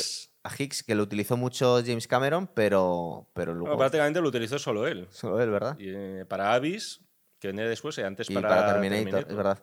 Y aquí, aunque es el, el, marine más competente, el que queda a cargo después del teniente, que es un poco pringadete, ¿verdad? Que intentaba controlarlo todo desde, creo que desde el coche. Es que el diseño de los, de los aparatos también son geniales. No solo de la nave esta voladora que, que, lleva Bishop, sino también de, de, la especie tanqueta esta, ¿verdad? Bueno, esto hay que agradecérselo si no recuerdo mal, al, mismo diseñador de los spinners de los coches voladores de Blade Runner. Ah, sí. A Sid Mead. Sí, sí, sí. Otro, pues otro de estos ingenieros metidos a, diseñador de efectos especiales, ¿no? Y entonces aquí todo el mobiliario, o sea, todos los vehículos de esta película son maravillosos. La nave Sulaco esta, ¿no? también, o sea, que con eso parecen cuchillos saliendo ahí de... No sé, es también, desde el, insisto, era muy difícil el, igualar el diseño no se quiso copiar, pero de algún modo se quería reinventar. O sea, es algo así como lo que ha hecho Steve Jobs toda la vida, ¿no? De coger los diseños de otros y luego eh, añadirles una cosita más para mejorarlo. decir, yo, "Estos veo, son los míos", ¿no? yo veo similitudes entre James Cameron y Steve A mí, Jobs. y yo creo que de las grandes cosas, aparte de la maternidad, que ya hemos hablado en su momento, pero una de las grandes cosas que deja la película es que nos explica el ciclo vital de los aliens, es decir, nos, nos introduce a la reina y nos explica de forma clarita que toda la gente que hemos visto las pelis de Alien la hemos entendido cuál es el ciclo vital. Es decir, la reina pone muchos huevos y nos, nos cogen a huéspedes las, la- las hormigas trabajadoras o los aliens trabajadoras y nos los dejan ahí puestos Mm. para que vaya creciendo la, la colonia. Y de alguna forma desarrolla eh, el universo de, de- de Scott y, lo da- y le da más sentido. Yo ¿no? ahora, por ejemplo, mira, pensando en posibles agujeros de guion, dices, joder, aquí se han establecido unos colonos que deben llevar viviendo, ¿cuánto? Varios años, ¿no? Creo que llevaban, sí, llevan 20 años cuando, cuando llega. Llevan 20 años y durante ese tiempo no habéis descubierto que había una especie de Ah, lagartija no, no, es que- gigante. No, espera, es que me acabo de de acordar, me acabo de acordar una Pero cosa. es que llegan de alguna No, forma. ¿no? Sí, claro. El, el tío este odioso, que es el que trabaja para la compañía, Burke, que es un hijo de puta, de muchísimo Sí, cuidado. Sí, sí, Cuando le están haciendo casi la- el, el- el- Pues el. el- el- el juicio este su- eh, que- a, a Ripley para ver si es cierto eh, todo, porque claro, no tiene ninguna prueba, simplemente es la única superviviente, ha volado una nave de, muchísimo, de muchísimos millones de, pues no sabemos, de créditos espaciales. Y no De tiene- sextercios. sextercios, y no, no sabemos qué ha ocurrido ahí. Pero Burke en ese momento es cuando nos explican, es que no está muy bien contado, pero seguramente hace falta la versión extendida, que es el que le ha dado la, la- la orden a algunos colonos para que vayan a investigar dónde, las coordenadas donde estaba la nave que decía Ripley que había visto su, su tripulación. Es decir, eh, cuando le comentan, es que lleva- la, la nave en forma de croissant. es- dicen, ¿por qué no me creéis? Dice, porque llevan 20 años viviendo ahí gente y no encontró nadie nada. Mm. Y creo que es en ese momento en el que da Burke las instrucciones a que manden a alguien a investigar. Entonces es, de alguna forma, que va antes el huevo o la gallina, pero es porque Ripley dice dónde está la nave por la que se desarrolla todo este follonazo. Mm. Creo que me di cuenta esta última vez, Sí, ¿eh? pero hasta ahora no lo tenía muy la claro. que ha sido de la nave en el planetoide LV426. La nave es... Ah, pues debe seguir ahí. ¿Se llama así? ¿El Eh, planetoide? sí, sí, sí, sí. Lo recuerdas sin notas, fíjate Sí. qué crack. Eh, ¿Qué más Pero teníamos? es eso, pero eh, se joder. O sea, quiero decir que construyes una colonia donde había una nave extraterrestre. No, es que no sabían que había una nave extraterrestre hasta que lo dice Ripley. Entonces mandan a la gente que está en la colonia a investigar dónde estaba la nave. Ha sido accidental que hayan Pero- montado la colonia ahí. Pero la nave tenía que seguir allí. Sí, estaba ahí, pero no la habían Bueno, encontrado es los que, colonos. ojo, que no- hay un lapso ahí de décadas que no sabemos exactamente qué ha podido pasar. A lo mejor ha ocurrido entre tanto una de las historias de Prometheus. Es que, posible. Lo que es muy guay de las historias de, de- de James Cameron es cómo cierra todo. Es muy complicado pillarle en un renuncio. Las historias están muy bien pulidas de todos los ángulos. ¿eh? Mm. No le encontramos tantos fallos como a otros directores a las pelis de, de Cameron. Desde el punto de vista de, de guion, ¿no? Eso Dices, es. sí, sí, sí, ahí sí, está sí, muy es- bien Suelen, cuadrado todo. suelen ser películas muy sólidas desde el punto de vista argumental. ¿Verdad? Sí, sí, sí. Pues está más claro, ¿no? Lo muestra todo desde el Claro. principio. Eh, Sí, es que además en, en lo que en la primera era todo sugerencia y tal, esto es explicitud. ¿eh? Si te existe explican esta todo palabra. por qué cada cosa. Está todo todo es- perfectamente sí, sí, explicado. Eh, bueno, la, la reina, cuando van a investigar dónde están los colonos, los tienen a todos. Algunos se los habrán comido, habrán estallado, y otros los tienen esperando a más, a más facehuggers, ¿verdad? Mm. Y nos enseñan a la reina, que es, que es que es alucinante, no tienes ninguna reina por ahí en la... No, pero va a caer. Sí, el va a 8 de marzo es mi cumpleaños, o sea que. Si Pero, se pero esa es la reina, ¿no? No. No, por Dios. Esta es. eh, Este es el Alien original, Sí. precisamente. Es el, el primero y el, y el único. Iba a decir ni de coña. Lo han saqueado al pobre, tío. Le han dado demasiadas vueltas para mi gusto. Total. El diseño, sí, Stan Winston, aquí, que es el mismo, por cierto. El, el mismo señor que hizo los dinosaurios que vemos en Parque Jurásico, Sí. cuando no, no están hechos por ordenador, ojo. Es decir, cuando hay determinadas partes, además se nota.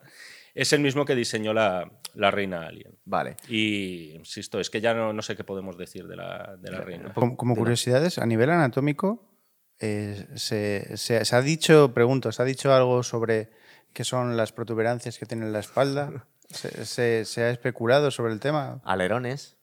Podría ser un enchufe. Es decir, que, que- que encaje dentro de una de las eh, estructuras cavernosas que vemos eh, dentro Pues de. mira, yo creía que era una y- tontería, pero tiene todo el sentido del mundo, Jaime. Pero no, no, no se dice, o sea, no, no, no, que no, no, no- en ningún no- momento. no se ha hablado en ningún momento. Cero, cero. Bastantes cosas, bastantes curiosidades estamos contando, eso es un poco y la- excesivo. Y, ¿eh? bueno, y la, y la cola más bien estorba, ¿no? La reina eh, perpetra además un el- lo primero que vemos de la reina, que esto es un shock la primera vez que lo ves, es cuando se carga Bishop Sí. de, de un coletazo mortal. Cierto, es verdad. No, pero lo que iba a decir es que justo en ese momento también tenemos que yo creo que es, eh, no es que sea el mismo, el, el mismo director, es que lo- se ha plagiado a sí mismo. El, endo- el exoesqueleto que tiene Ripley lo vemos en Avatar también, ¿verdad? Sí. Pero es que es prácticamente el mismo. Sí, O sea, sí, no se sí, cortan sí, un era, era un poco autorreferencial Avatar. Un poquito, ¿verdad? Es prácticamente igual. Pero está muy guay el, el duelo Pero entre madres, es ¿verdad? maravillosa, sí, sí, sí. Entre, entre la reina y, y Ripley. Sí, que al final las dos defienden cada uno lo suyo. Es decir, dice, oye, no me mates a mis hijos y tú, oye, no te cargues a la niña. Claro, estaba pensando. la- Aléjate de ella, zorra, que por cierto es una de las... eh, hablamos de frases así y tal. icónicas. El Beach eh, sumado a Sigourney Weaver, que causó sensación y de hecho hay una anécdota y seré breve sobre la tercera película, que no Sí. sé si quería Eh, saltar. Parece ser que James Cameron, que también quería haber hecho en su momento la tercera y no la hizo, eh, le decepcionó mucho que hubiese, se hubiese encargado a la niña y a, y a Higgs, porque él lo quería haber salvado. Eh, supongo que no tenía una historia preparada, pero quería tirar por ahí. La tercera fue un caos de película. Aquí al final quienes tenían la voz cantante eh, son los productores, que en este caso los, por así decirlo, los tenedores de los derechos Sí. de Alien originales, que no es tanto Ridley Scott que para nada. Esto sería Walter Hill, por cierto, Sí. un gran director de películas de acción, entre ellas Límite 48 horas eh, y secuela. eh, por nombrar a uno de los que es más conocido, ¿no? Entonces, una película como Alien 3, que tardó 5 o 6 años aproximadamente De David Fincher. en producirse, sí, dio, eh, se escribieron cuatro o cinco guiones, se manejaron cinco o seis argumentos, se planeó eh, que centrar la película en Higgs, que seguía vivo, es decir, después de que Sí. aterrizara la cápsula. Eh, se planeó que los aliens llegaran a la Tierra en un mundo dividido entre eh, el bloque comunista y el bloque capitalista. Madre mía. Se planeó eh, llevar a los aliens, ojo, eh, a esto, a un centro comercial, a un mall. Ah. Es decir, hacer como hizo la película esta de zombies George Romero de llevarlos todos a un centro comercial, que luego hizo un remake Zack Snyder, ¿no? La de Dawn of the Dead. Pues algo parecido, pero con los aliens. La película, llevarlos a una granja, de tal forma que se eh, eh, empezaran a crear un alien cerdo, un alien pollo, un alien gallina, cosas así por el estilo. O sea, tú fíjate si se exprimieron los sesos para intentar eh, exprimir, nunca mejor dicho, los huevos Esta del alien de del oro. no- ¿no? De los 90, 90 y... Es que no Creo que, creo que es del 92, me parece. Claro, o sea, Del- un año después que Terminator 2, que puede tiene del- mucho que ese- ver. ese- habría que ver cuál se produjo antes. De hecho, comentamos en el programa Terminator Sí. que decías que coño, es que se han cargado al Lo comenté protagonista. yo, de hecho, pero Claro, sí. claro, no, sí. Estaba hablando de nosotros como, como el Papa. eh, que, que- que se lo cargan de la misma forma directamente. Eh, es verdad que no. Sí, sí, sí, tienen un final prácticamente idéntico, Arnie y Sigourney. ¿Verdad? Eh, a mí es curioso porque los cuatro directores de las cuatro películas originales eh, son cuatro directores bastante buenos. eh, De los mejores. de los mejores. ¿Qué es lo que ocurre? Que los dos primeros salen airosos y los dos segundos no tanto, sobre todo el último. El último, que es curioso porque justo después de hacer Alien Resurrección, que a mí me parece un horror, va y se casca a Amelie. Que Sí. tú fíjate la, la locura, pero, pero bueno, ahí quedó la cosa. Y lo que tiene que ver una peli con la otra. O sea, Amelie Pero- es una consecuencia. de, de Alien Resurrección. sí. Si no hubiera habido Alien, no habría habido Amelie. Amelie es otro tipo de alien. De... Sí, es verdad. Por ejemplo. Es como su segunda. Sí, reverso además, tenebroso yo de creo Alien. que hay que ver la película en clave, en clave Alien. Es posible, efectivamente. es posible. Mm, Sí, sí. Y, y a lo mejor no se está hablando Yo no sé de cómo le dejaron hacer otra película después de esa y va y se casca un. Pues yo creo que es su peli más conocida. Bueno, estaba lo- Delicatessen también, de este hombre, ¿verdad? De- bueno, y de hecho, Delicatessen y La ciudad de los niños perdidos, que se busca algo parecido con. Estamos con lo de- mezclando, no hemos dicho los nombres. El, el director Eh, del Jean-Pierre segundo. Eso es. Eh, o Junet, no eh, se pronuncia. Jeunet, Jean-Pierre. Jeunet. Sí, sí. Jean-Pierre No, ya lo has dicho bien. Eh, que se noten los años eh, gastados en, en el instituto. Se quiso repetir un poco la jugada que, se hizo con Ridley de pillarte a un director europeo con visión, porque Delicatessen, otra cosa no, pero es una película súper estética, también hecha con cuatro duros y que parecía mucho más de lo que es. Y, y se- delicatesa. Sí, sí, sí, sí. Sí, claro, sí, es- pero que, que la es- cuarta, es buena la cuarta peli. es un horror, pero, es que Pero a lo mejor. Eh, me habéis dejado un poco a cuadros sabiendo que el director de Delicatessen y Amelie es el de Alien Resurrection. No, no, no lo sabía. pero claro. Yo todavía no me he recuperado, de hecho. Pero escuchar, eh, estamos primero en la. bueno, en la- ojo, no te lo, no te lo estamos- pierdas. Vamos a ir por parte, vamos esto- a hablar de la Esto tercera. es muy gordo, simplemente que luego se. Sí, pero antes te iba a contar una cosa del póster, más interrumpido y ya no lo he contado, entonces voy a contar esto solamente muy rápido. Alex de la Iglesia se barajó. Para el pero Alien estuvo 5. de forma muy seria barajado para hacer Alien 4. Ah, Para hacer el Alien Resurrección. como si fuera acción mutante, ¿no? A lo mejor, habría que- a lo mejor le habría quedado. Habría sido una buena película. peli, ¿eh? Habría sido. No sabemos. hombre. Mm, Yo creo que en este caso era muy insalvable por todo lo que se todo lo que se le somete al personaje de Ripley Cierto. en el guion. Pero vamos bueno, a ver, la, vamos tercera primero. Nos llevan al universo Seven, a los alienígenas. Nos lo llevan a un planeta de. una- un planeta cárcel. Entonces está llena de psicópatas, violadores y. Bueno, tú, tú dices que hay cosas que te gustan de la película, ¿verdad? Sí, visualmente me parece una película interesantísima y desde un punto de vista narrativo también me parece una película muy competente. Es decir, es una película argumentalmente, perdón, argumentalmente no. A mí a rato me Argumentalmente- aburre, ¿eh? Argumentalmente le llevo. También es otra que tiene versión extendida, por cierto. ¿eh? Igual ha hay, sido hay eso. una, hay una versión de 100 minutitos que está muy bien. Hay una versión de dos horas y media que no está tan bien. Seguramente fue 120 esa, sí. Pero visualmente me parece buena película. Es cierto que argumentalmente tiene muchísimas. Te haces demasiadas preguntas. Oye, ¿por qué? Por viendo. ejemplo, una, la única que me acuerdo ahora mismo. Eh, ¿Por qué nos dicen que nos dice Ripley este alien es distinto a los otros? ¿Por qué? ¿Perdona? Dice, dice ella en un momento de, la- de Alien 3, dice, este alien no es exactamente igual que los otros con los que he luchado. Está Ah, embarazada de la madre, de una madre alien. sí, Es lo único. claro. Que a lo mejor. se- No, es no, que no, no, no, me acuerdo pero de esa el, frase, el alien que les está persiguiendo en ese planeta es distinto de los otros. Bueno, precisamente, sí, porque en la versión que tú has visto, ¿de dónde nace el alien, por cierto? Eh, no sé, ¿De ¿que- qué animal? Higgs o de...? No, no, de la niña. Que no, coño. Eh, eh, el alien que está persiguiendo a, la- a- a los... A los o, o nace de un perro. no, de un buey. Tú has visto lo del buey, vale. Entonces Sí. tú ha- has sido galardonado co- con, ¿Ves la versión, vuelto loco con la- con la directamente? versión extendida de la película. Por eso me ha aburrido Porque tanto, ¿no? Es que es demasiado larga. Un poco, sí. Aunque es verdad que explican mejor las cosas, ¿eh? Pues es una, cuadros, es película tú. que explica, que explica más lo que ocurre. El alien es diferente porque nace de un buey.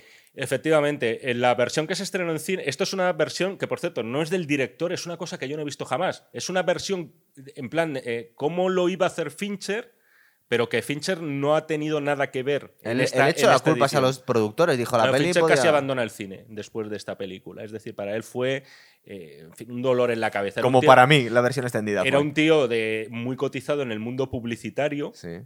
Y también en el mundo del videoclip. O sea, desde ese punto de vista era.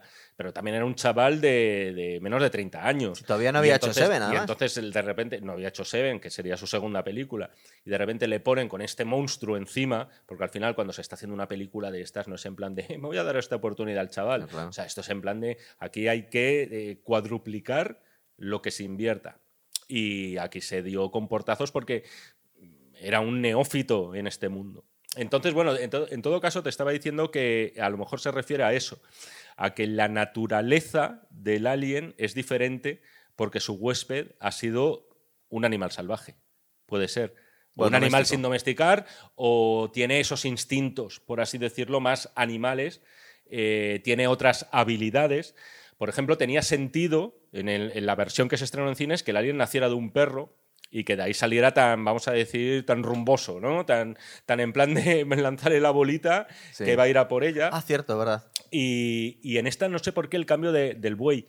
O sea, no lo sé. Es, es cierto que toda la parte es un poco Sanfermines al final de la película, Sí. que están ahí como, tal, como en un encierro, ¿no? Básicamente, y saltando de. Además, el pañuelo ma- mareó un poco cuando utilizan el punto de vista del alienígena, que está un poco deformado porque ve, ve Sí, como ojo de buey, ¿no? o por el estilo así. Es un poco mareante. Pero bueno, sí es cierto que al final ella descubre que tiene el bicho dentro ya también y decide matarse antes de que. eh, no sabemos Tiene, si es. tiene una secuencia también eh, de las mejores de la trilogía. Aunque pues te iba a decir la- si es Bishop o no es Bishop el que sale ahí para, para llevarse Eso- al alien. ¿Cómo? Porque él dice que no es Bishop, que es el creador de los, de los sintéticos. El Henry. el, eh, ¿Cómo se llama? Eh, Lance Henriksen, el que. Lance Henriksen, el actor. sí, el actor sí, sí. sale al final queriendo llevarse a. diciéndole que va a salvar a Ripley y que le va a sacar el alien. Sí, pero es mentira, es alguien de Weyland. Sí. No sabemos quién o qué Él dice que no es un sintético, que es el que creó a los sintéticos. Sí, exactamente, es el diseñador y querían que Ripley viera un rostro amigable, Sí. por así decirlo. De todas formas, no, te decía que aquí tiene uno de para mí uno de los grandes planos que también eh, de la, toda la, el universo Alien, que es el Alien a unos escasos milímetros de la cara de Sigourney Weaver. Y que no O la ese mata plano, y no ese plano por qué. es maravilloso y el hecho de que no la mate está muy bien traído. ¿eh? Sí. eso, eso es de lo poco inteligente que sobrevivió, de verdad quiero decir. Pero es porque no, porque está embarazada. Claro. Efectivamente, efectivamente. Solamente que eso nosotros no sabemos por qué ocurre. Pero es un, es un alien vaca al final. Es, sí, es un alien perro bueno, o vaca, y- depende y, de lo de hecho en esta película... Pero es menos inteligente por nacer de una vaca que de un humano. No sabemos, no sabemos. Pues Aquí se le estaba yendo. eh, El único que cierra realmente las historias bien es James Cameron. Eh, Entonces, pues aquí ya se les está yendo. Pero Hay muchos interrogantes. Pero estamos no- hablando de que pueden hacer de un chihuahua. Claro, pero sería distinto, sería Bueno, más pueden, pequeño. pueden hacerte de un mosquito incluso, si quieres. Eso lo vemos mucho en, en Prometheus también, pero bueno. Hay una cosa que Tiene que ser mamífero. Hay que... Cualquier ser vivo, decían, ¿eh? ¿Lo llegan a decir? Me- salvo que sea vegetal, vale. Sí, porque en Covenant no hay. eh, solo hay vegetales en el, en el, en el planeta. Han Hay- acabado con todos los bichos. Que mm, iba a comentar así un par de cositas. Venga. Primero, que no lo hemos comentado, el rapado de Sigourney Weaver. Que a mí Cierto. Me, me Es verdad parece- que venía con parece el pelo buena- corto, Me parece pero- muy buena idea. O sea, ya quiero decir. Y ¿no? fue Como icónico en el imagen- momento, cierto, es verdad. Como imagen es muy bueno. O sea, Antes que la teniente Ripley se rapó la cabeza a Sigourney es un toque de distinción que además queda, queda futurista y tal. Sí. Y además todo esto con la excusa de que es un planeta lleno de piojos y tal. Y luego también es muy gracioso que se vuelva la ausencia de armas. Igual que en la primera película, pero en este caso más que por eso fue porque Sigourney dijo, mira, yo después de la, ya es un poco de la liga anti-armas, ¿no? Y, Sí. pues ya está por la regularización. Claro, y, era Y después de la segunda película dije, no vuelvo a empuñar un arma de fuego en mi vida. Eh, Esto ya ha sido demasiado tal. Y la tercera exigió, eso es lo que cuentan, que, no, que por lo menos ella no tuviera que empuñar un arma. Vale.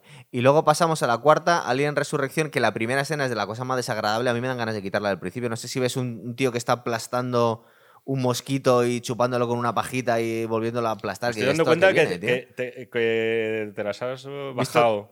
Porque. Las, las versiones más. Sí, porque- Bueno, pero ya me ¿Pero ha sido preparo. ¿Ha sido casual o.? No, me, prepa- me preparo a Oh. conciencia, me veo todo el universo. Así- lo que pasa es que lo he visto porque hacía mucho que no sacamos un programa, he tenido tiempo para prepararlo. Las ha comprado, claro. Claro. Por Amazon. Sí, sí. Eh, por Amazon, eso es. ¿Cómo vais a hacer vosotros? Em, pero esta que supongo que originalmente querían matar ya la franquicia porque habían matado a Ripley. Aquí nos la clonan para, para recuperar a la reina en una instalaciones del gobierno o algo por el estilo. Sí, Eh, ya. es una puñetera locura. Ya no existe la compañía, por cierto. No, porque están, No creo que nombra. 200 años después en el futuro otra vez.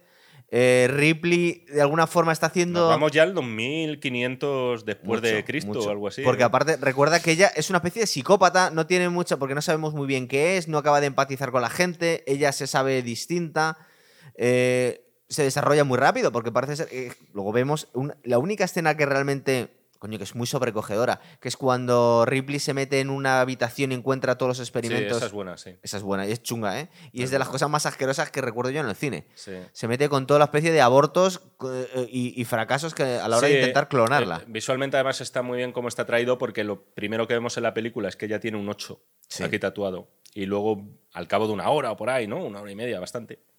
Ve una habitación en la que aparece 1 barra 7, ¿no? Sí. Entonces eh, ataca a Boss, se mete ahí y efectivamente ve los siete intentos previos que ha habido por clonarla y que la na- vamos, que le vienen a demostrar que ella es un engendro, ¿no? Pero esta tiene un repartazo porque nos traen a.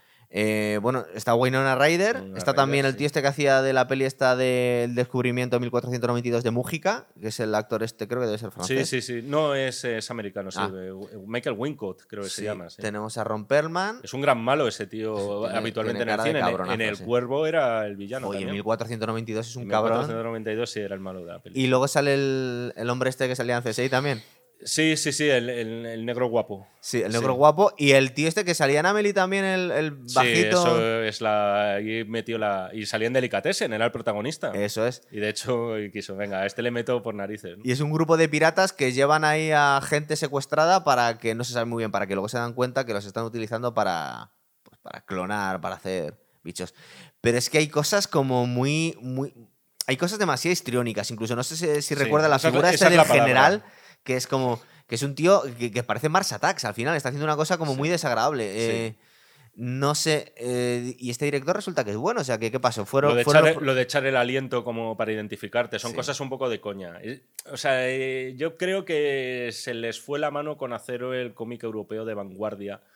Poco, ya te digo, es que a veces hay algunas cosas, no técnicamente, porque visualmente es una buena metieron peli, pasta, sí. una buena película. Eh, los bichos están muy bien recreados también, incluso los que están hechos por ordenador. Están muy bien hechos, que están muy bien hechos. Seguramente son los mejores aliens, ¿eh? han- en cuanto. han envejecido muy bien, Cuando salen es nadando están muy bien hechos. Pero es verdad que a mí, ¿eh? y estos son gustos muy personales que cada uno, a mí me sobran los detallitos de coña en la película. Sí, total. Em- empezando también por el propio personaje de Ripley, que salvo un par de momentos, a mí sinceramente no me retrotrae para nada. Entiendo Cierto. que era la intención, además, porque al final, claro, no es, es Ripley, pero no es exactamente Ripley, es una mezcla de Alien y Ripley. Cierto. Y para mí es un rizar el rizo que a mí, a mí no me funciona. Decir, Vale. Yo nunca veo, yo nunca pienso en Alien 4, yo pienso hasta la 3 y la y no, pero no de forma consciente, o sea que no la no. Y, bueno, fuera. ya para, para- Bueno, vamos a ir terminando, pero tenemos que hablar un poco de las, de las ¿Cuántas- otras. ¿Cuánto tiempo llevamos? No lo sé, porque ha habido cortecito por ahí. Tenemos 1 hora y 20. Vale, nos quedan que 40 son- minutos. bien. Vamos bien. Son, son unas cuantas, ¿eh? Son unas cuantas, hemos hablado de cuatro, de las dos primeras un poco más en profundidad. A mí Prometheus me gusta, es decir, no es una Perdona, super perdona. película. ¿Qué? Que estamos hablando de las otras dos. Ah, ¿querías hablar de Alien vs Predator también o qué? ¿O querías terminar Yo- un poquito más de la que- cuarta? Yo creo que las obras maestras, o sea, nunca es tiempo desperdiciado. El- el- esto- Sigues hablando de la cuarta, entonces. No, no, no, no, no. No, coño, Alien versus Depredador, nada, mencionar un poco por encima que. Es que yo creo que es un eh, spin-off, ¿no? Es- Nos salimos un poco del ¿Sabes qué universo. creo? Que a lo mejor deberíamos desarrollarla más cuando hable- a- dediquemos el de programa de Depredador. Depredador. Es que, es que hay en Alien vs Predator los aliens es más bien como Parque Jurásico, se parecen Sí. a los Velociraptors. Sí. Y, e incluso el punto de partida, de, e incluso argumentalmente, es una película que al final eso, venga, junto a un experto en no sé qué, un experto en no sé cuántos, y al final la gracia está en meterlos en esa especie de Sí. parque temático que es esa pirámide donde están los aliens y que vayan acabando con ellos uno Eh, a uno. eh, no, no me acuerdo, ¿llegan a hacer de un Predator algún alien? En esta peli no. No. No, pero es En una... esta peli no. Lo sé, ¿vale? Es posible. no lo sé, no me acuerdo ahora mismo. Yo No, creo- no sé si no. recordáis. Porque sería el Super Alien. en, Yo creo que no. en el universo este eh, hicieron en su momento un videojuego muy. Pero muy. Un gran videojuego que se llama Alien vs Predator. Bueno, es que es anterior a las Claro, es anterior. a Claro, pero eh, que está de alguna forma basado Y- y en. en un cómic En también, el, ¿eh? en el, pero también en el universo de Alien 2. Sí, que tú eres Te, Predator. donde te puedes coger. Podría ser cualquiera. Podría ser cualquiera que molaba mucho, porque te pod- podías pasar el juego como marine, como depredador o como alienígena. Como depredador era lo más fácil, porque eras una especie de dios. Como marine tenía Tú- su gracia, aunque tenías miedo, y como alien te lo pasabas pipa. Tú reconoce que te lo pasabas bien como alien eh, arrancando cabezas. Total, porque te daba más puntos, pero, pero era un reto hacerlo como, mo- como marine. Recuerdo que fue un juego, fue un juego de la hostia en el momento, ¿eh? Sí, y sí, te metió otra vez más en el universo. Es como eh, cuando hacen un Era videojuego, cuando hacen un videojuego chulo de una película guay. Eh, como que te metes más en ese universo, tienes muchas ganas de meterte. Yo recuerdo las, las aventuras gráficas de Indiana Jones y la última cruzada. Sí. Era como que bien, todavía tengo más película. Y aquí pasó un poco lo mismo, estaba muy bien ese videojuego. Mm. Como estoy hablando de Alien vs Predator, aquí luchaban Aliens vs Predator. Pero hay que reconocer, insisto, eh, hay una hay- Me ha sorprendido queriendo hablar de estas hay películas, ¿eh? una- vamos a hacer las cosas bien. Hay una secuela incluso. Pero es Sí, cierto que siendo una, pe- sí, eh, siendo esta una película objetivamente o sea, mediocre. Es en poco sentido Fast de- and Furious, en el, ¿no? Es en una el peli de senti- acción. en el sentido de que no, no te aporta absolutamente nada. Pero ojo, hay que decir que, coño, le dio al público lo que verdaderamente Estaba quería. mirando- hizo una Es- pasta, Es ¿eh? decir, eh, sí, sí. O sea, aquí no se mintió a nadie. O sea, tú si pagabas una entrada para ver a un depredador y a un alien, o sea, darse de verdad, lo ibas a ver con creces. O sea, no puedes decir Sí. que salieras decepcionado. Como esas pelis que llaman eh, Snakes in the Plane o Cowboys and Aliens. Ya saben lo que te están vendiendo. Freddy contra Jason. Total, ya sabe lo que hay. Eh, bueno, pues yo quería hablar un poco de, de- de Sí. cómo mm, quiso completar su universo Ridley Scott, que era pues, el papá de, todas esta, de toda esta saga. Y es curioso porque Yo tenía. Yo le estaba dando vueltas al tema. Digo, bueno, eh, ¿le habrá herido en el ego que haya sido eh, James Cameron el que ha desarrollado el- al bicho? Porque en realidad es el que nos explica bien el ciclo vital del alien. Es James Cameron. Lo que os contaba yo en la primera película de Alien es un poco. Es un poco barullo, por lo menos, un poco chapucero que ese bicho tan pequeñito pueda crear tanto, tanto desastre. Y James Cameron nos lo explica muy bien. Y decías, bueno, ¿cómo va a cuadrar todo sin desautorizarle al otro eh, Ridley Scott? Y bueno, lo que hace es algo muy guay desde un punto de vista de la premisa, que es que nos explica. No nos habla tanto de Alien, por lo menos en la primera película, casi no salen alienígenas. En, en Prometheus, pero nos final. cuentan la historia de los, de los arquitectos, ¿no? o los ingenieros, perdón. Que en teoría sería el Space Jockey, el jinete espacial impresionante que vemos en la primera, con el pecho abierto y sobre una ametralladora. Oye, visualmente la peli está muy guay, ¿no? Hmm. ¿No te gusta? Sí, sí, no, no, visualmente. Sí, sí, que no odio especialmente a Prometheus, pero es verdad que es una película que cuando la vi en cine me gustó mucho la primera vez. O sea, Sí. yo iba con el. O sea, iba como fanboy auténtico. Repartazo, Iba- además. sí, iba con, iba con el hype muy alto eh, para Sí. ir a ver esa película. O sea, iba con ganas de que me gustara. Y me gustaron, me gustó también otra vez de nuevo el diseño, porque me parecía que de algún modo seguía cierta eh, coherencia estética con el primer Alien que él hizo. Eh, me gustó también la utilización de, una banda sonora no quizá tan grandilocuente o tan misteriosa como podía ser la primera, pero que aún así te metía dentro de una atmósfera. Me gustaba el punto de partida al final clásico, que todos queremos ver en una película de Alien. Al final es una tripulación de lo más variopinta, que acaban cayendo todos uno a uno. Pero es verdad que después, eh, viendo ya la película sucesivas veces, en sus emisiones por televisión, que han sido numerosas, como todo el mundo sabe, eh, le encuentras cosas que, que se te caen por todos los lados. Es decir, Sí. eh, Desde un punto de vista argumental. ¿puedo decir algunas, claro, decir una? Hombre, ya el colmo, o sea, me parece el tema de. Que por cierto, uno de los actores gordos que sale aquí es Idris Elba. Cierto. Eh, Y mola mucho el personaje, además. Sí, lo que pasa es que el sacrificio final, o sea, me parece de las cosas más. O sea, ni, ni en Independence Day, con el, con el padre aquel, este Sí. que era un borracho y tal, no sé qué, yo no recuerdo haber visto un heroísmo más impostado en una, en una película demasi- que un en este suicidio caso. demasiado alegre, ¿no? Es que no hay por dónde cogerlo en un personaje que no te da ningún indicio. De hecho, es un personaje que como que parece que se la suda todo Pero, en la pero película, muere que por todos nosotros para salvar a la humanidad. Sí, pero y quiero decir, tú que eres fan de, la, de lo De verosímil y Sí. tal. Ah, bueno, sí, cierto. O sea, no hay por dónde cogerlo. Luego, insisto, estábamos hablando antes de. Porque es verdad que, claro, o sea, a mí no me importa la verosimilitud en términos de que un alien ponga huevos o no, o de cómo se va a alimentar un alien. A mí eso en el fondo me da absolutamente igual. Pero lo que sí que me gusta es que una vez aceptado y suspendida la credibilidad, la credulidad, mejor dicho, de todo lo que nos rodea, porque al final estamos hablando de ciencia ficción, el propio nombre lo indica, sí que quiero ver actitudes con, con, con cierta coherencia interna Sí. dentro de un universo que es fantástico y sobrenatural. Y en este caso, joder, la- estos sí que me parecen unos astronautas o como los quiera llamar de chiste, de TV, o en muchos casos. Eh, o sea, no el en plan de, joder, qué bien se respira aquí, quítate el casco, tal. o Sí, es sea, un poco demasiado. El marido de la doctora eh, es un poco Es el- demasiado, demasiado el- volado el, el chico. este. Sí, sí, sí, sí. El- al, que, Demasiado al que al llaman cuando Tom Hardy no está disponible, Sí. le llaman a Se él. parece a él, ¿verdad? En esta película un poco menos, en otras eh, cuesta distinguirles. El que hace de Peter Weyland, que es, eh, lo que pasa es que es irreconocible, es Guy Pearce, ¿verdad? Con una capa de plástico así encima. Sí, es un, es un poco eh, muchachada Nui, ¿eh? un poco Sí. Joaquín Reyes el, verdad. el maquillaje ahí en ese caso. Pues sabes que hay un súper debate en internet porque eh, no saben muy bien por qué se carga el, el ingeniero a... ¿Cómo se llama? David, el nuevo sintético.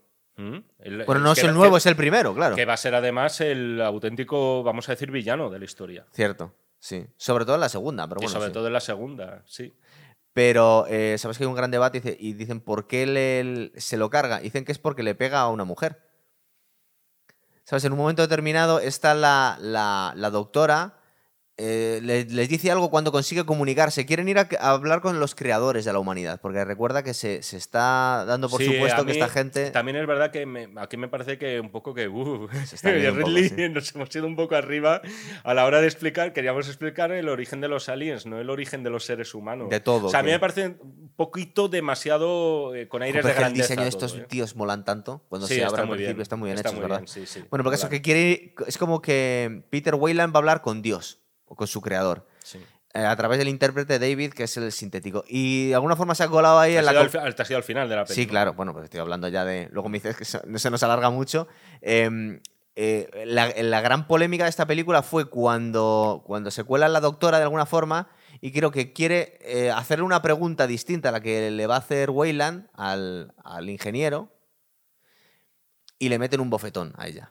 ¿Quién se lo mete? ¿David? Eh, alguno de los. No, no es David, es alguno de los de los esbirros que lleva Wayland Vale. ahí con las. Con las Viejo no puede dar no, no puede bofetones dar, a así nadie. que prácticamente no se tiene en pie. Eh, y, y en ese momento hace un gesto el. El eh, ingeniero, estamos diciendo. Me cuesta. Ingeniero, pues sí, Ingeniero. sí, sí. Y, y es cuando. ser arquitecto. Es cuando le mete un bofetón a Wayland, que le mata porque, claro, estaba pendiente unido de su vida, y Ah, parte por la vale, mitad. vale, este. o sea, Entonces, ese gesto, claro, en ese momento, ¿por qué decide matar a su creación, que son los humanos? Luego en la segunda nos lo desarrollan un poco más. Em, En Covenant, en- dices. bueno, en Covenant, eso es. Eh, y, y hay gente que dice que es porque le pega a una mujer. O sea que, Y que en ese momento decide que tiene que acabar con la, con la humanidad, que eran de alguna forma un producto de ellos, era un experimento de estos Hombre, yo creo ingenieros. que yo creo que es una de las muchas preguntas que se dejan abiertas con la película y yo te voy a ser sincero, yo verdadera, a mí verdaderamente me interesaba eso. Es decir, yo, joder, acaba la película y digo, coño, quiero, quería ver la segunda parte, me Claro. apetecía. ¿sabes? Porque nos dicen que Pese a todo. Están en un planeta, pero es que no lo hemos contado, que es, que es, una especie de, de fábrica de armas de destrucción masiva De estos tíos. de estos tíos y que las van a mandar hacia la Tierra para acabar con la humanidad que habían creado ellos. Y dices, ¿por qué? Sí, la quieren destruir, sí. Claro, y, es, y, y de alguna forma parece ser Porque que... nos estamos cargando el planeta, Gonzalo. Claro, o porque le estamos pegando a las mujeres. Es que es lo que estaban diciendo que había ocurrido en esa escena. Eh, Que no- no- porque no se, no se sabe muy bien en el fallo de Lost in Translation que hay entre los dos que están hablando, por qué le pega un bofetón y lo que entiende. Porque si te fijas en esa escena, está intentando atender lo que le están preguntando y le pegan como que. Le le ve como que le pega a la mujer y la, la tira al suelo. Y lo- el resto de los humanos no le está dando ninguna importancia y él se queda trastocado y en ese momento decide matarles a todos. Sí. Y estaba diciendo, bueno, ¿qué le ha dicho? ¿O qué ha visto? Y, y decía gente, bueno, es que ha visto que en realidad la humanidad sigue siendo violenta. Es una cosa muy. Yo muy creo de- que sabes que. que vio la- Dios está juzgando a la yo humanidad, creo que ¿no? vio la crisis del Barça, tío. Y entonces en ese momento dijo, Se enfadó. dijo, hay "Joder, muchas razones para mandar de una toda la bomba a vida". la Tierra. No me acordaba de que alguien le pegaba. Es más, por un momento te he entendido que era el ingeniero el que la pegaba. No, no, no. Eh, le, le hace una pregunta a Wayland y, y se No suma a ella y dice, no, no, ser, ¿eh? lo que quiero saber es esto. ¿De dónde ser. venimos? Y de no, ¿qué piensas tú del comercio justo? Y le meten un bofetón. y en ese momento se enfada él y, y los mata a todos. Es curioso. Pues bueno, pues había un gran debate ahí que la gente no se acaba de aclarar porque no hablan ese idioma Yo nadie. lo, lo que te estaba diciendo, que a mí verdaderamente me interesaba, y dije, joder, una de las, uno, para mí uno de los alicientes a la hora de ver Covenant era ver cómo se desarrollaba esta historia.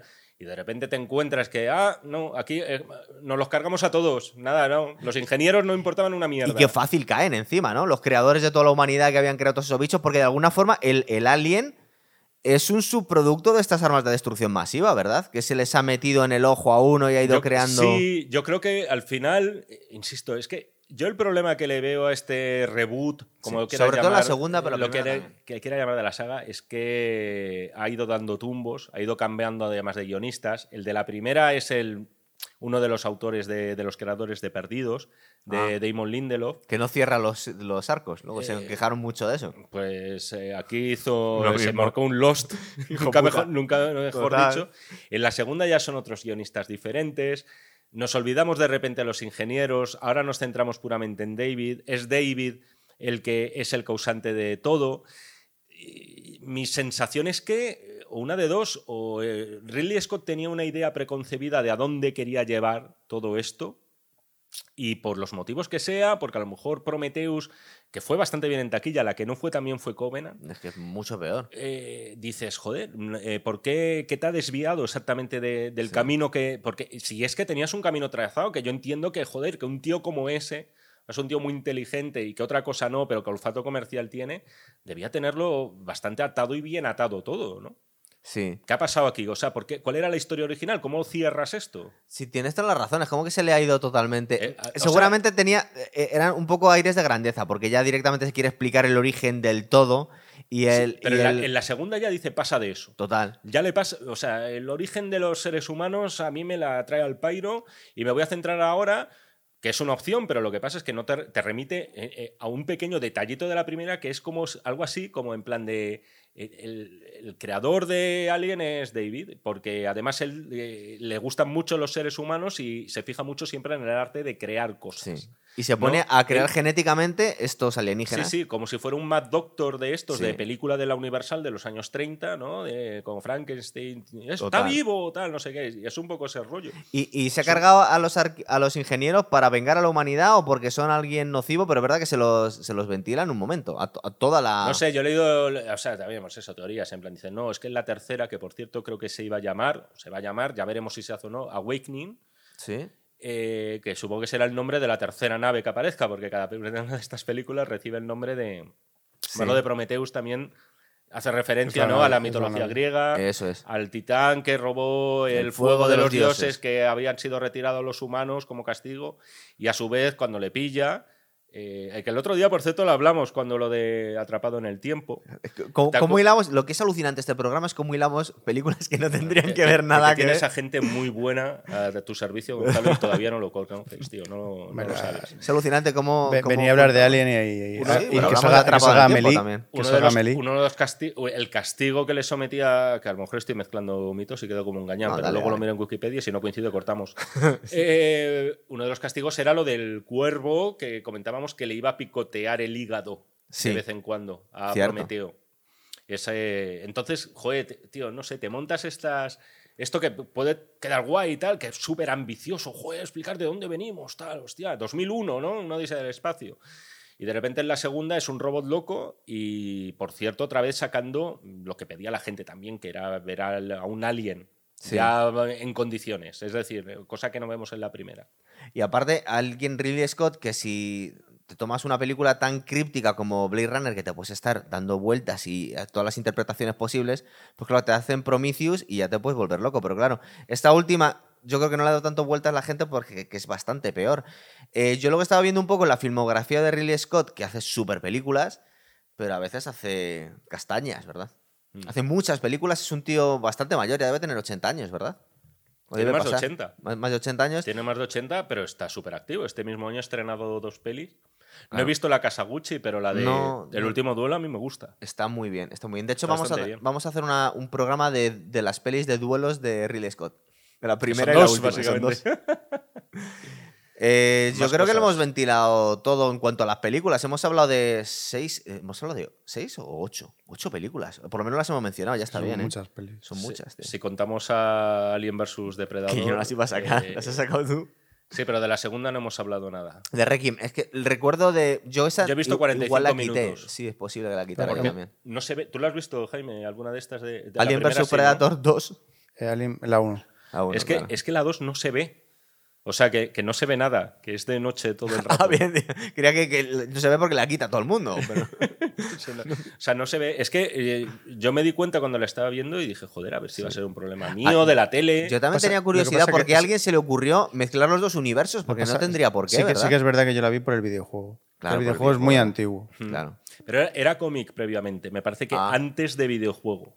Porque hay una editorial que se llama Dark Horse, que esto sí que Sí. yo no, me, no llego hasta este punto, pero que sí que han empezado a hacer de todo con aliens. Sí. Y entonces de ahí surgió la idea de mezclar a estos dos titanes. Total, cierto, es verdad. No, es que creo que en Depredador 2, en la 1, ¿no?